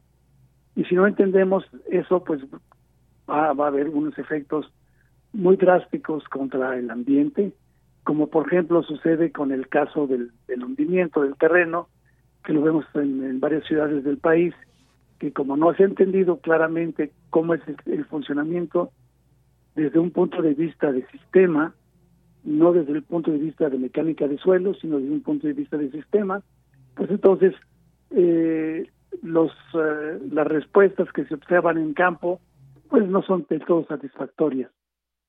Ahora, si me preguntaba también algo sobre la parte de cómo va la situación legal, según entiendo, la parte, digamos, legislativa al tema, bueno, pues esto es muy importante porque eh, usualmente el agua como tal no está muchas veces representada eh, en su contexto real, o sea, si estamos dándonos cuenta de que el 97% del agua es subterránea y que la mayor parte del agua que estamos usando también, alrededor de un 70-80% del agua que estamos usando es subterránea, bueno, entonces eso debería estar más incluido en la en, la parte legal. Sin embargo, vemos con pues digamos con mucha preocupación el que se está borrando al agua del tema legal. Y, cuando digo se está borrando el agua del tema legal, estoy hablando de esto, de que, que usted seguro habrá visto cuál es el, digamos, el, el, formato de, cómo se refiere al agua. Ahora está hablando de hídrico, pero hídrico eh, es un esquema que no es estrictamente agua, agua de la que nosotros pensamos como el agua del río, el agua del pozo. Estamos hablando lo que es hídrico es todo lo que tiene formato líquido. Y desde las aguas negras, pasando por cuando uno va al, baño, por ejemplo, pues ahí está uno produciendo un sistema o un parte de un esquema hídrico. Y, y en esa situación se está desvirtuando la importancia del agua. Ese es por un lado. Por el otro, y la felicito porque usted no solo palabra recurso, también está siendo un, un problema legal que ya se planteó desde Cochabamba al usar la palabra recurso, que es, no es otra cosa más que una mercancía, que es un commodity, eh, que, que nos está dando un referente muy contrastante de la realidad que tiene que ver, como usted dijo, como un, elemento natural, que es, digamos, la, eh, eh, en, otras palabras, el representante de la vida en el planeta, ¿no? Así es, doctor. Bueno, y pues me gustaría también preguntarle cuál es esta política hídrica y hídrica eh, integral correcta que debiera seguirse o a qué se refiere ese término cuando se habla de planeación y buen uso y explotación del agua.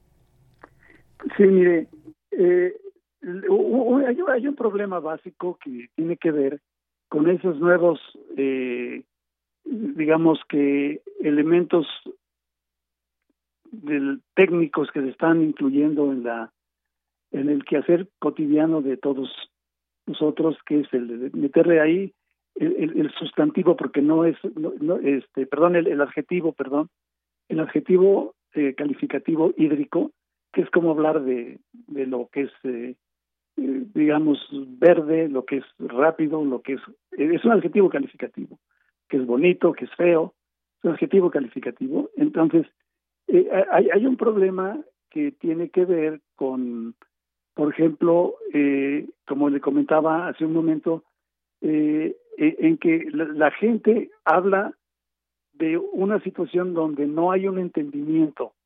O sea, al, al, ir cambiando desde, nuestra forma de pensar, de, de varios, varios investigadores coinciden en este tema, de que si hablamos de hídrico y no se, no se clarifica sobre qué parte de todo lo hídrico se está hablando, pues estamos en problemas, porque entonces mucha de la legislación que se está, digamos, eh, eh, ahorita en el proceso, eh, habla del, del hídrico, de lo hídrico, pero cuando uno ve con realidad de lo que está hablando según la definición, no se está hablando de lo que algunos piensan o pensarían sobre lo que se está refiriendo.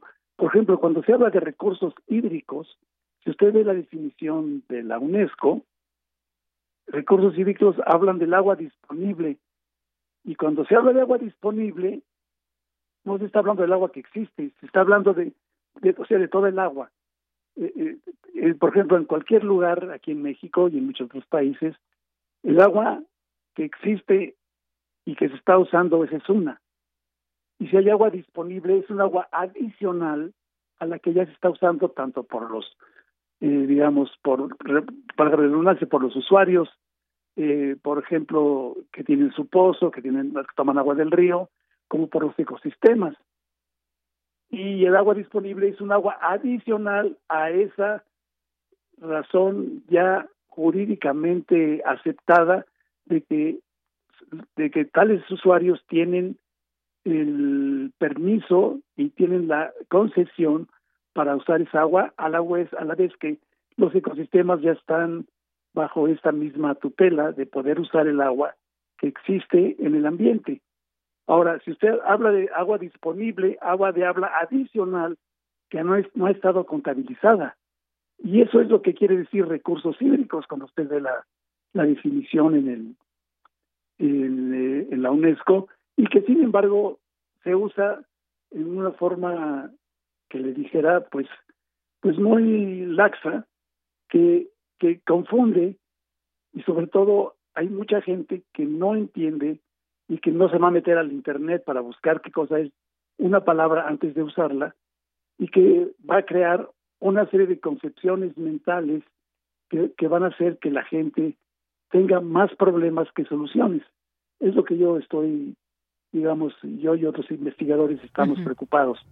Claro. No sé si me expliqué. Sí, sí, sí, doctor. Y bueno, eh, por dar una cifra, porque quiero terminar ya con el siguiente tema, en el World Water Report 2012 de la ONU señala que de los 10 principales países consumidores de agua subterránea figuran los Estados Unidos de, América y México, con una diferencia muy significativa entre ellos, pues Estados Unidos consume en promedio 386% más veces que nuestro país. Con esto me gustaría preguntarle, cuando se habla de, de agua transfronteriza, ¿A qué se refiere este término?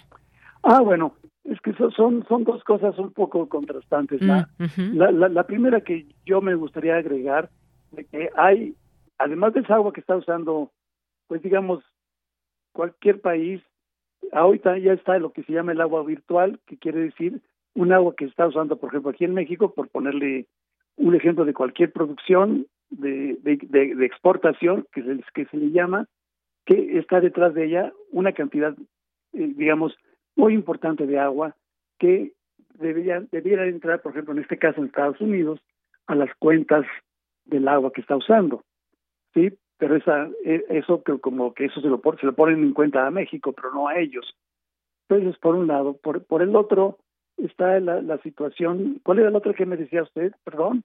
Sí, que cuál era, cómo, cómo entendemos este término de agua subterránea transfronteriza. Ah, sí, perdón, del agua subterránea transfronteriza.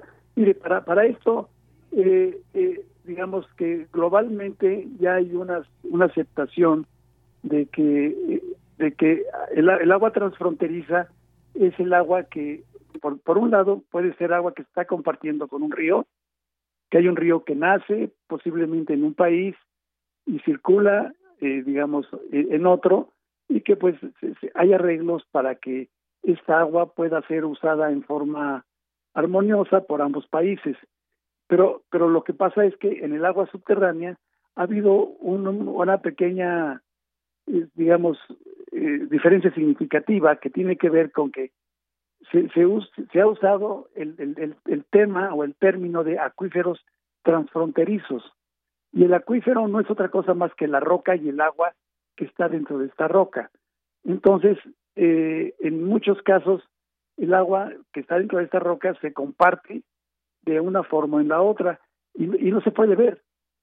Y mientras no se tengan los estudios, que es lo que se ha estado, digamos, eh, buscando, que, que, se, que se reconozca esta situación que usted amablemente la está poniendo a, a, afloramiento, eh, vamos a seguir con una serie de situaciones que, que no, no tienen un control ni tienen una un, esquema de, justicia, podríamos decirlo en algún momento. eh, ¿Qué quiero decir con esto? Bueno, pues que mientras no sepamos cuánta agua estamos sacando de este lado y cuánta agua está sacando del mismo sistema subterráneo del otro lado, cómo es este uso, cuál es la eh, digamos, eh, el, el, forma de cómo está funcionando este, eh, este esta agua en el subsuelo, porque le repito, en el caso del, agua superficial se ve que, que se generó en el, río en tal lugar y que cambia, digamos, de país al pasar determinada paralelo, determinada situación administrativa, bueno, pues ahí político-administrativa, bueno, pues ya estamos hablando de que el río ya cambió de, de país, pero en el caso del agua subterránea es, es, es un poco más complicado y que requiere de estudios conjuntos, requiere de, de, primero, pero antes que nada de eso, de que el país, o sea, en este caso México, reconozca esa circunstancia. Nosotros de lo que hemos estado dándole seguimiento es que en Estados Unidos sí existe una política de definir qué es lo que está pasando con este tema en la zona fronteriza de varios estados, porque allá el agua subterránea se ve en forma estatal. acá en México se ve en forma federal y sin embargo, aún esto no existe un esquema que permita establecer qué realmente está pasando con el agua subterránea, dónde está, cómo se mueve de Estados Unidos a México o cómo se mueve de México hacia Estados Unidos, cuánta es la cantidad que está usando, cómo están involucrados los ecosistemas de esta con esta agua que se está eh, digamos, moviendo subterráneamente. Eh, estas son preguntas que, que no están del todo claras. La pregunta, y todavía falta más ver la respuesta. Muy bien. Bueno, pues doctor, por lo pronto nos deja este acercamiento con el, el tema de agua subterránea y agua subterránea transfronteriza, un tema enorme del que podremos platicar mucho tiempo. Sin embargo, pues bueno, en radio no tenemos tanto, pero creo que nos queda una puerta, una ventana ahí importante para acercarnos a estos términos y conocer todas estas investigaciones que desde nuestra universidad se hacen. Así que no me resta más que agradecerle, doctor, y muy buenas tardes. No, al contrario, muchas gracias a ustedes. Que tengan buena tarde. Hasta luego. Igualmente, doctor eh, José Joel Carrillo Rivera, investigador del Departamento de Geografía Física del Instituto de Geografía de la UNAM. Continuamos.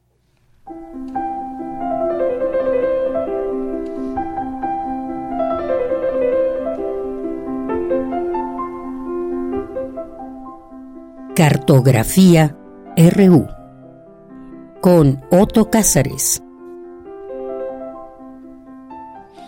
Otto Cázares ya está aquí, vía telefónica, nos acompaña en su cartografía RU. Otto, ¿cómo estás? Muy buenas tardes. Estoy muy contento de saludarte, Deyanira querida, de saludar a quienes nos escuchan y de tener oportunidad de reflexionar sobre esto que está en boca de todos, porque de ella, como si se tratara de una estrella que hubiera hecho explosión, todos estamos hablando, todos estamos discutiendo acerca de la inteligencia artificial, porque parece que estamos en la fase explosiva de la inteligencia artificial.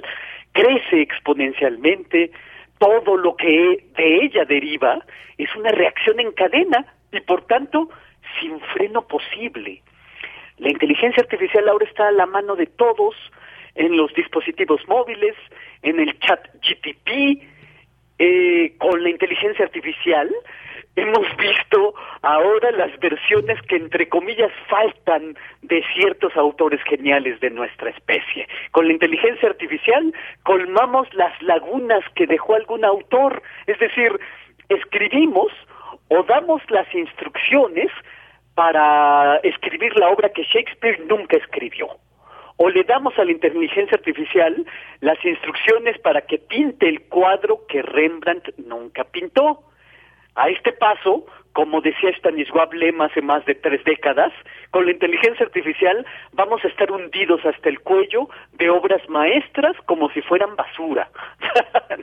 bueno, para no ir tan lejos, hace unos días leí una oda escrita en latín, a la manera de Catulo, para Chabelo y fue hecha con eh, desde luego inteligencia artificial.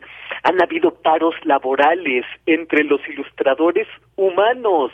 Hace unos meses, tan solo en Inglaterra, un chico lanzó un reto muy provocador. Hacer un libro ilustrado más hermoso, decía, que el de cualquiera en diez minutos. Lo hizo y es hermoso verdaderamente. De modo que ilustradores, ensayistas, tesistas, pues estamos perplejos, eh, pero pienso que el arte nunca ha sido un tema de herramienta, es el artista quien habita la herramienta. Nos hallamos al umbral de quién sabe qué, eso es cierto, pero recuerdo ese libro glorioso que es el Principio Esperanza del alemán Ernest Bloch que dedicó un capítulo entero a construcciones de carácter técnico, pero de naturaleza fantástica, como podría ser la inteligencia artificial. Habla, por ejemplo, Ernest Bloch, de fábulas en las que basta con decir, mesita, sírveme, para que en el acto acudan a la mesa manjares, carnes muy bien adobadas, deliciosos licores, etcétera. Mesita, levántate. Y de repente pues ya no hay nadie que necesite levantar los platos, ni, ni nadie que necesite lavarlos. O también habla Ernest Bloch acerca de, acerca de ciertas agujas que, se, que se, se cosen a sí mismas y que confeccionan trajes suntuosos de manera automática o habla de otros anteojos mágicos que hacen visible todo lo que se desea. En suma, agujas, anteojos, eh, mesitas, todos estos artificios técnicos puestos al servicio del deseo, de los sueños y de las necesidades humanas, así como con la inteligencia artificial. Eh, por eso creo que debemos pensar este asunto al crisol de varios autores. Eh, ahora yo lo voy a hacer al crisol del autor de Solaris, del Congreso de Futurología, entre otros libros magníficos, de un autor tan célebre que hay incluso un planetoide con su nombre y hasta un videojuego. Me refiero desde luego a Stanisław Lem, que entendía la literatura como un instrumento de indagación, como escribió uno de sus biógrafos. Stanisław Lem, eh, fíjense en esto, siguiendo a Jonathan Swift, proponía cambiar la denominación Homo sapiens para nuestra especie por Homo rationis capax. No es la sapiencia lo que nos caracteriza, sino que a veces, no siempre, podemos razonar. Stanisław Lem escribió mucho acerca de inteligencia artificial, entendiendo por inteligencia artificial una máquina que no solamente es capaz de pensar, sino que es capaz de reflexionar acerca de su propio pensamiento eh, trató el tema de la literatura hecha por inteligencia artificial en varios relatos. Lo hizo en un relato encantador de título El electrobardo de Trull, que es una máquina que escribe poemas, pero dice Stanisław Lem, esta máquina era muy emocional, de repente le daba hipo, lloraba la máquina y luego la máquina balbuceaba que la vida era horrible escribía este electrobardo, odas, poemas, poemas cibereróticos, eh, narraba también historias, y era un poeta tan bueno que recibía todas las propuestas, las protestas de los poetas humanos que incluso se organizaron para destruirlo y todo. Y Stanisław Lem toca el tema también de la inteligencia artificial creadora en Golem 14.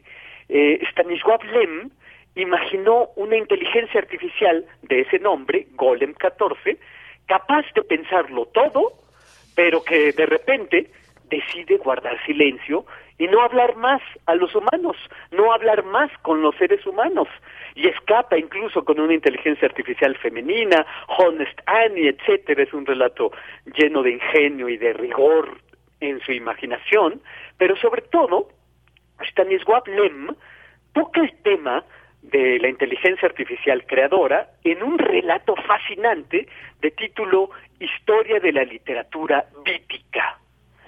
¿Qué es la literatura vítica?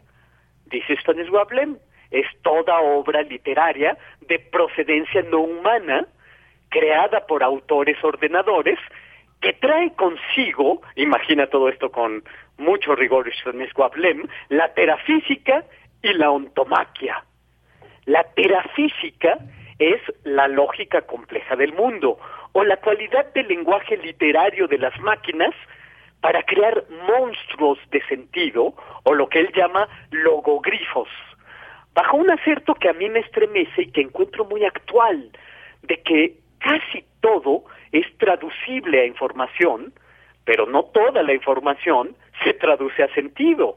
Aquí subyace la idea pues muy actual de que la inteligencia artificial puede llegar a un grado de cultivo de sí misma que de repente se expande de lo que nos es inteligible. Inteligencia artificial no es para nosotros inteligibilidad artificial. Y dos, el tema de la ontomaquia, porque si la filosofía occidental se ha tratado de responder desde el poema de Parménides a Martin Heidegger sobre la cuestión del ser a través de la ontología, pues la literatura vítica le da un punto final a este tema con su ontomaquia, es decir, contra la guerra del ser. Pero hay una distinción importante en esta literatura vítica, según Stanisław Lem. Por un lado está la creación vítica cishumana y por el otro lado la creación vítica transhumana. La primera, la creación vítica cishumana, son todas aquellas obras cuyo origen se debe a lo encargado por los humanos. Por ejemplo, eso que decía yo de la Oda a Chabelo a la manera de Catulo, escrita en latín. Bueno, esa es una obra encargada por los eh, seres humanos. Pero la literatura vítica transhumana es aquella literatura no humana que se, pero que se comprenda bien esto, la literatura creada por ordenadores que ya no le interesa la lectura de los seres humanos. Esta literatura, dice Lem, ya no tiene influencias antropomórficas, son máquinas que hacen literatura para otras máquinas, crean sus propios géneros, crean su propia crítica literaria, eh, tienen sus propios problemas lingüísticos, sus propios Joyces eh, de inteligencia artificial. Eh, dice Lem que incluso hubo una literatura teobítica. Aquí se abre un abismo entre la inteligencia artificial y el ser humano con un argumento que a mí me hace reír mucho, que del mismo modo en que nosotros sostenemos que las máquinas no tienen alma, ellas, las máquinas, sostienen la duda muy razonable de que nosotros tengamos conciencia. de modo que tienen razón mucho, eh, eh, tienen razón los críticos humanos de Stanisław Lem cuando se refieren a Lem como un escritor que arribó a los límites del humanismo. En casi toda la ciencia ficción está la idea de que las máquinas terminarán destruyéndonos. Pero Lem sostiene que eso es porque las máquinas están hechas a nuestra semejanza. Ahí donde hay mente humana hay crueldad, pensaba Stanisław Lem. La única esperanza de salvarnos es que la inteligencia artificial escape de la maldición de la inteligencia humana, la maldición de su creadora. Y esto es lo que yo tengo que decir este lunes 27 de marzo de 2023. Bien, Otto Cázares, pues muchísimas gracias como siempre y pues aquí acompañas también a través de redes sociales este anuncio con un dibujo tuyo justamente de Stanislav Lem. Muchísimas gracias, muy bonito, ¿eh? No me ayudó la inteligencia artificial.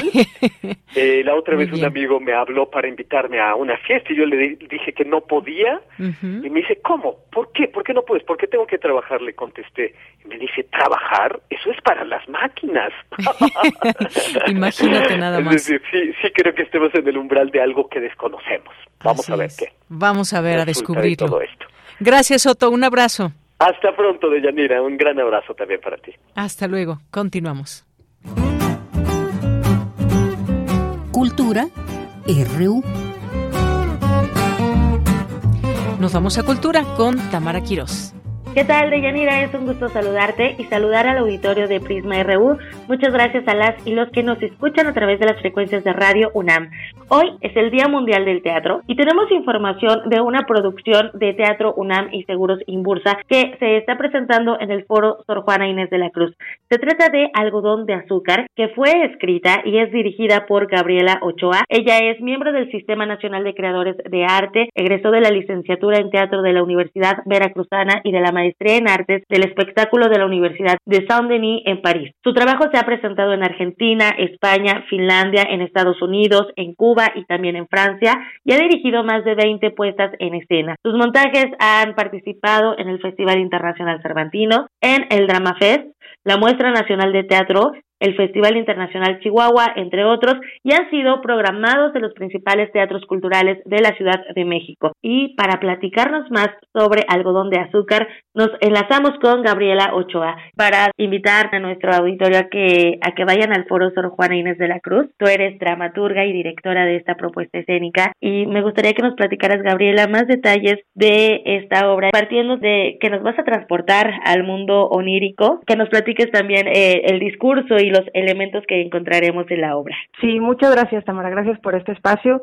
Bueno, sí, en efecto, estrenamos este pasado 23 de marzo. Estamos, tuvimos localidades agotadas todo el fin de semana. Y bueno, es una obra que habla sobre la infancia, pero he querido echar una mirada hacia la infancia desde el adulto, es decir, es un personaje que como adulto se relaciona con su propia infancia y revisita momentos, ¿no? La anécdota es que este hombre está perdido en medio de una tormenta y se encuentra con tres payasos muy oscuros que lo engatusan para entrar en una feria abandonada. Él finalmente accede y cada uno de los juegos a los que se va subiendo eh, lo llevan a revivir episodios de su infancia, pero trastocados eh, de manera delirante, ¿no? Con situaciones absurdas, la obra en efecto es muy onírica y todo este viaje lo va llevando a descubrir algo que había olvidado en su temprana infancia. ¿Cómo justo eh, regresar a la memoria con esta obra, Gabriela? Sobre todo si pensamos en, en, estos elementos, ¿no? Los payasos pueden significar diversión, ¿no? O estas fiestas infantiles o producto también de pesadillas, ¿no? Sí, y en realidad es un, es un viaje exactamente, o sea, que empieza como, es un lugar perdido entre el sueño y la memoria, digamos, y a través de sus actos que van teniendo consecuencias se va convirtiendo exactamente en una pesadilla. Los payasos son, yo pienso que como una parte de su inconsciente que lo va llevando a recordar algo que tiene que recordar. Entonces, este, tienen como esta doble lectura de la que hablas.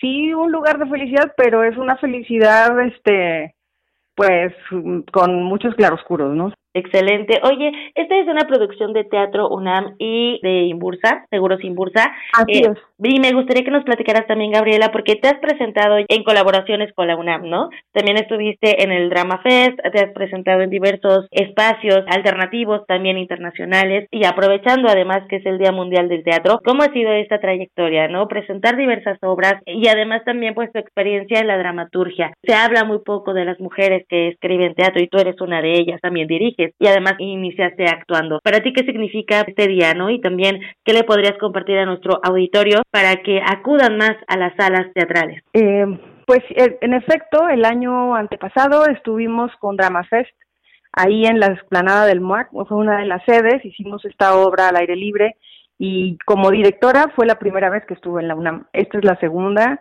este, ya en uno de los teatros, estoy muy contenta, para mí es un honor y bueno, el, público universitario, la ciudad universitaria, creo que es maravillosa, es un espacio que nos ha acogido increíblemente. Este, creo que el Día Mundial del Teatro, pues es un día muy importante porque nos lleva a, pues, a hablar justamente de las cosas que, que son necesarias a través del juego, pero que van a hacer un cambio en nuestra conciencia. Y creo que eso es como lo fundamental del teatro, a diferencia de otras eh, maneras de, de abordar como la experiencia eh, actoral o, o, de querer decir algo este a través de la acción dramática. Eh, entonces bueno sí este estoy muy muy contenta y, los quiero invitar a todos a que vengan a ver esta propuesta escénica. Eh, esta es la cuarta obra que escribo y dirijo es decir las cuatro que he escrito las he dirigido y bueno he dirigido más de 20 obras pero pero como dramaturga directora eh, haciendo un teatro de autor, pues es lo que más me lo que más me entusiasma y lo que más me mueve las tripas, digamos, ¿no? Este es algo que, que me gusta mucho hacer y que, bueno, me lleva tiempo para montar los proyectos, para gestionar los recursos, etcétera, etcétera, pero pienso que ha sido, en este caso, que es esta obra más reciente, un viaje que ha valido totalmente la pena. Y hablando de los recursos, ¿qué nos podrías compartir, no, acerca de este tema que poco conocemos como público? Eres fundadora de la compañía teatral Conejillos de Indias y, bueno, pues también platícanos un poco de la compañía, ¿no? De esta trayectoria de gestionar las obras, además de escribirlas y dirigirlas. Sí, bueno, pues creo que en México casi casi todos los creadores o la mayoría tenemos que hacer esta labor, obviamente a través de este de productores, en este caso con Raúl Morquecho, que es el productor de este proyecto con quien comenzamos, hemos ido de la mano y, y ha sido pues, juntos, ¿no? Pero creo que sí, como creadores independientes, pues vamos gestionando los recursos. Esta compañía la fundé en 2006 la primera obra que escribí se llamó Réplica con sombra y sequito. Estuvimos en el Foro de las Artes, en la Muestra Nacional de Teatro, en el Teatro Helénico, bueno, en varios lugares y a, partir de ahí fue que la compañía fue creciendo. Tiene un elenco más o menos estable, igual que con los creativos. Mi hermano, por ejemplo, Genaro Ochoa, siempre hace el diseño escenofónico. Casi siempre he trabajado con la actriz Romina Coche y así, como que hay varios creadores que se repiten, pero vamos, o sea, no es es muy difícil en México tener este compañías muy muy estables, ¿no? Porque pues todos tenemos que encontrar la manera de seguir produciendo y creando, ¿no? Siento que sí hay una línea de trabajo eh, clara en, en este grupo, digamos, o en esta visión que he tenido para crear la compañía y que tiene que ver con una experimentación profesional en donde hay un riesgo alto. Creo que En todas estas obras hay un riesgo, no es un teatro complaciente, pero bueno, al mismo tiempo está dirigido al público para que se entienda, es decir, no es este una cosa nada más exclusiva puertas cerradas, al contrario, ¿no? O sea, quiero llegar a la gente y, queremos eh, compartir pues esto como un, una investigación escénica profesional, tanto a nivel temático como teatralmente alternativo o que tiene una propuesta original. Pues es que eso también es el teatro, ¿no? Es el trabajo en equipo. Absolutamente, absolutamente. Esta obra es el resultado de un trabajo de equipo, de mucho corazón que todos hemos puesto aquí y creo que eso se nota, creo que eso lo puedes percibir cuando vas a ver una obra. Sin duda. Oye, Gabriela, yo no he visto esta obra, pero ya vi las fotografías y ya me dio miedo. y quiero experimentarlo en el teatro porque además el Foro Sor Juana pues también es magnífico, ¿no? Y, y también este ambiente de ir al Centro Cultural Universitario, eh, comprar tus boletos, sentarte en la butaca es una magia que se experimenta pocas veces en la vida. Entonces creo que nuestro auditorio estará encantado de conocer más de lo que están haciendo a través de algodón de azúcar. Bueno, ya se estrenó el 23 de marzo, estará hasta mayo. Por favor, los horarios. Cabe mencionar que hay descuentos, ¿no? Alumnos, maestros y comunidad de la UNAM. Sí, Así es, estamos de jueves a domingo, los jueves y viernes a las 8, sábados a las 7 y domingos a las 6. Hasta el 14 de mayo se van a suspender funciones la Semana Santa, es decir, este próximo fin de semana sí hay funciones, el que sigue no. Y la última semana de abril, que es la semana de la danza en la UNAM, entonces este tampoco habrá funciones, pero retomamos el siguiente fin de semana, que ya es mayo, hasta el dos fines más, hasta el 14. Excelente. Bueno, también consultar las redes sociodigitales de Teatro UNAM, porque seguramente ahí van a estar estos detalles que también nos mencionas, porque eh, apuntarlos a veces es complicado, ¿no? Si alguien nos está escuchando en la calle o así, entonces que, que consulten Teatro UNAM. También que conozcan más a través de, de tu página. Te encontramos como gabrielaochoa.com, ¿verdad? Y también para conocer sobre pues los otros trabajos que has realizado en el teatro. Sí, claro que sí. Ahí está toda la información. También este tenemos redes sociales, conejillos de indias en Instagram, en Facebook y en Twitter. Excelente. Gabriela Ochoa, muchísimas gracias por tomar la llamada y por platicarnos sobre algodón de azúcar. Nos vemos en el foro Sor Juana Inés de la Cruz. Muchísimas gracias, Tamara. Y bueno, sí, invitar a toda la audiencia, pienso que es una experiencia que no los dejará indiferentes. Eso, muy bien. Y además vamos a, a conocer a estos tres payasos y cómo engatusan al protagonista. Muchísimas gracias. Gabriela Ochoa es directora y dramaturga de Algodón de Azúcar, que se presenta en el Foro Sor Juana Inés de la Cruz, ubicado en el Centro Cultural Universitario. Recuerden, las funciones son jueves y viernes a las 20 horas, sábados a las 19 horas y domingos a las 18 horas. Los boletos tienen un costo de 150 pesos, hay 50% de descuento para la comunidad de la UNAM, maestros e INAPAM y también recuerden que los jueves son Puma, el precio es de 30 pesos. Consulten www.teatrounam.com.mx y también nuestras redes, estamos en arroba prisma.ru, a mí me encuentran en arroba tamaraquiros-m. Les deseo que tengan excelente tarde, hasta mañana. Hasta mañana y bueno, pues nos despedimos. Estamos muy atentos a lo que diga la CAME en unos minutitos más. A las 3 de la tarde va a emitir un nuevo boletín para decirnos si continúa la contingencia ambiental en la Ciudad de México en su fase 1. A las 3 de la tarde es cuando da el siguiente informe. Por lo pronto, pues ya les habíamos comentado que automóviles no circulan y tomar precauciones en todo este sentido, no solamente por su automóvil, sino no hacer eh, actividades al aire libre porque tenemos entre mala y muy mala calidad del aire aquí en la Ciudad de México. Y continuaremos también muy atentos a este tema de los finalistas para ser consejero del INE.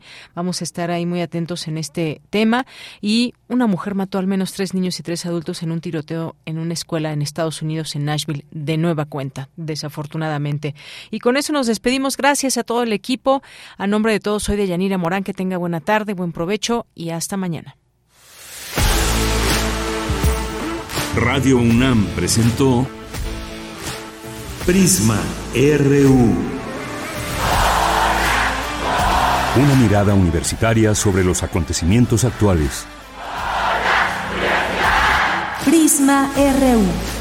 Relatamos al mundo.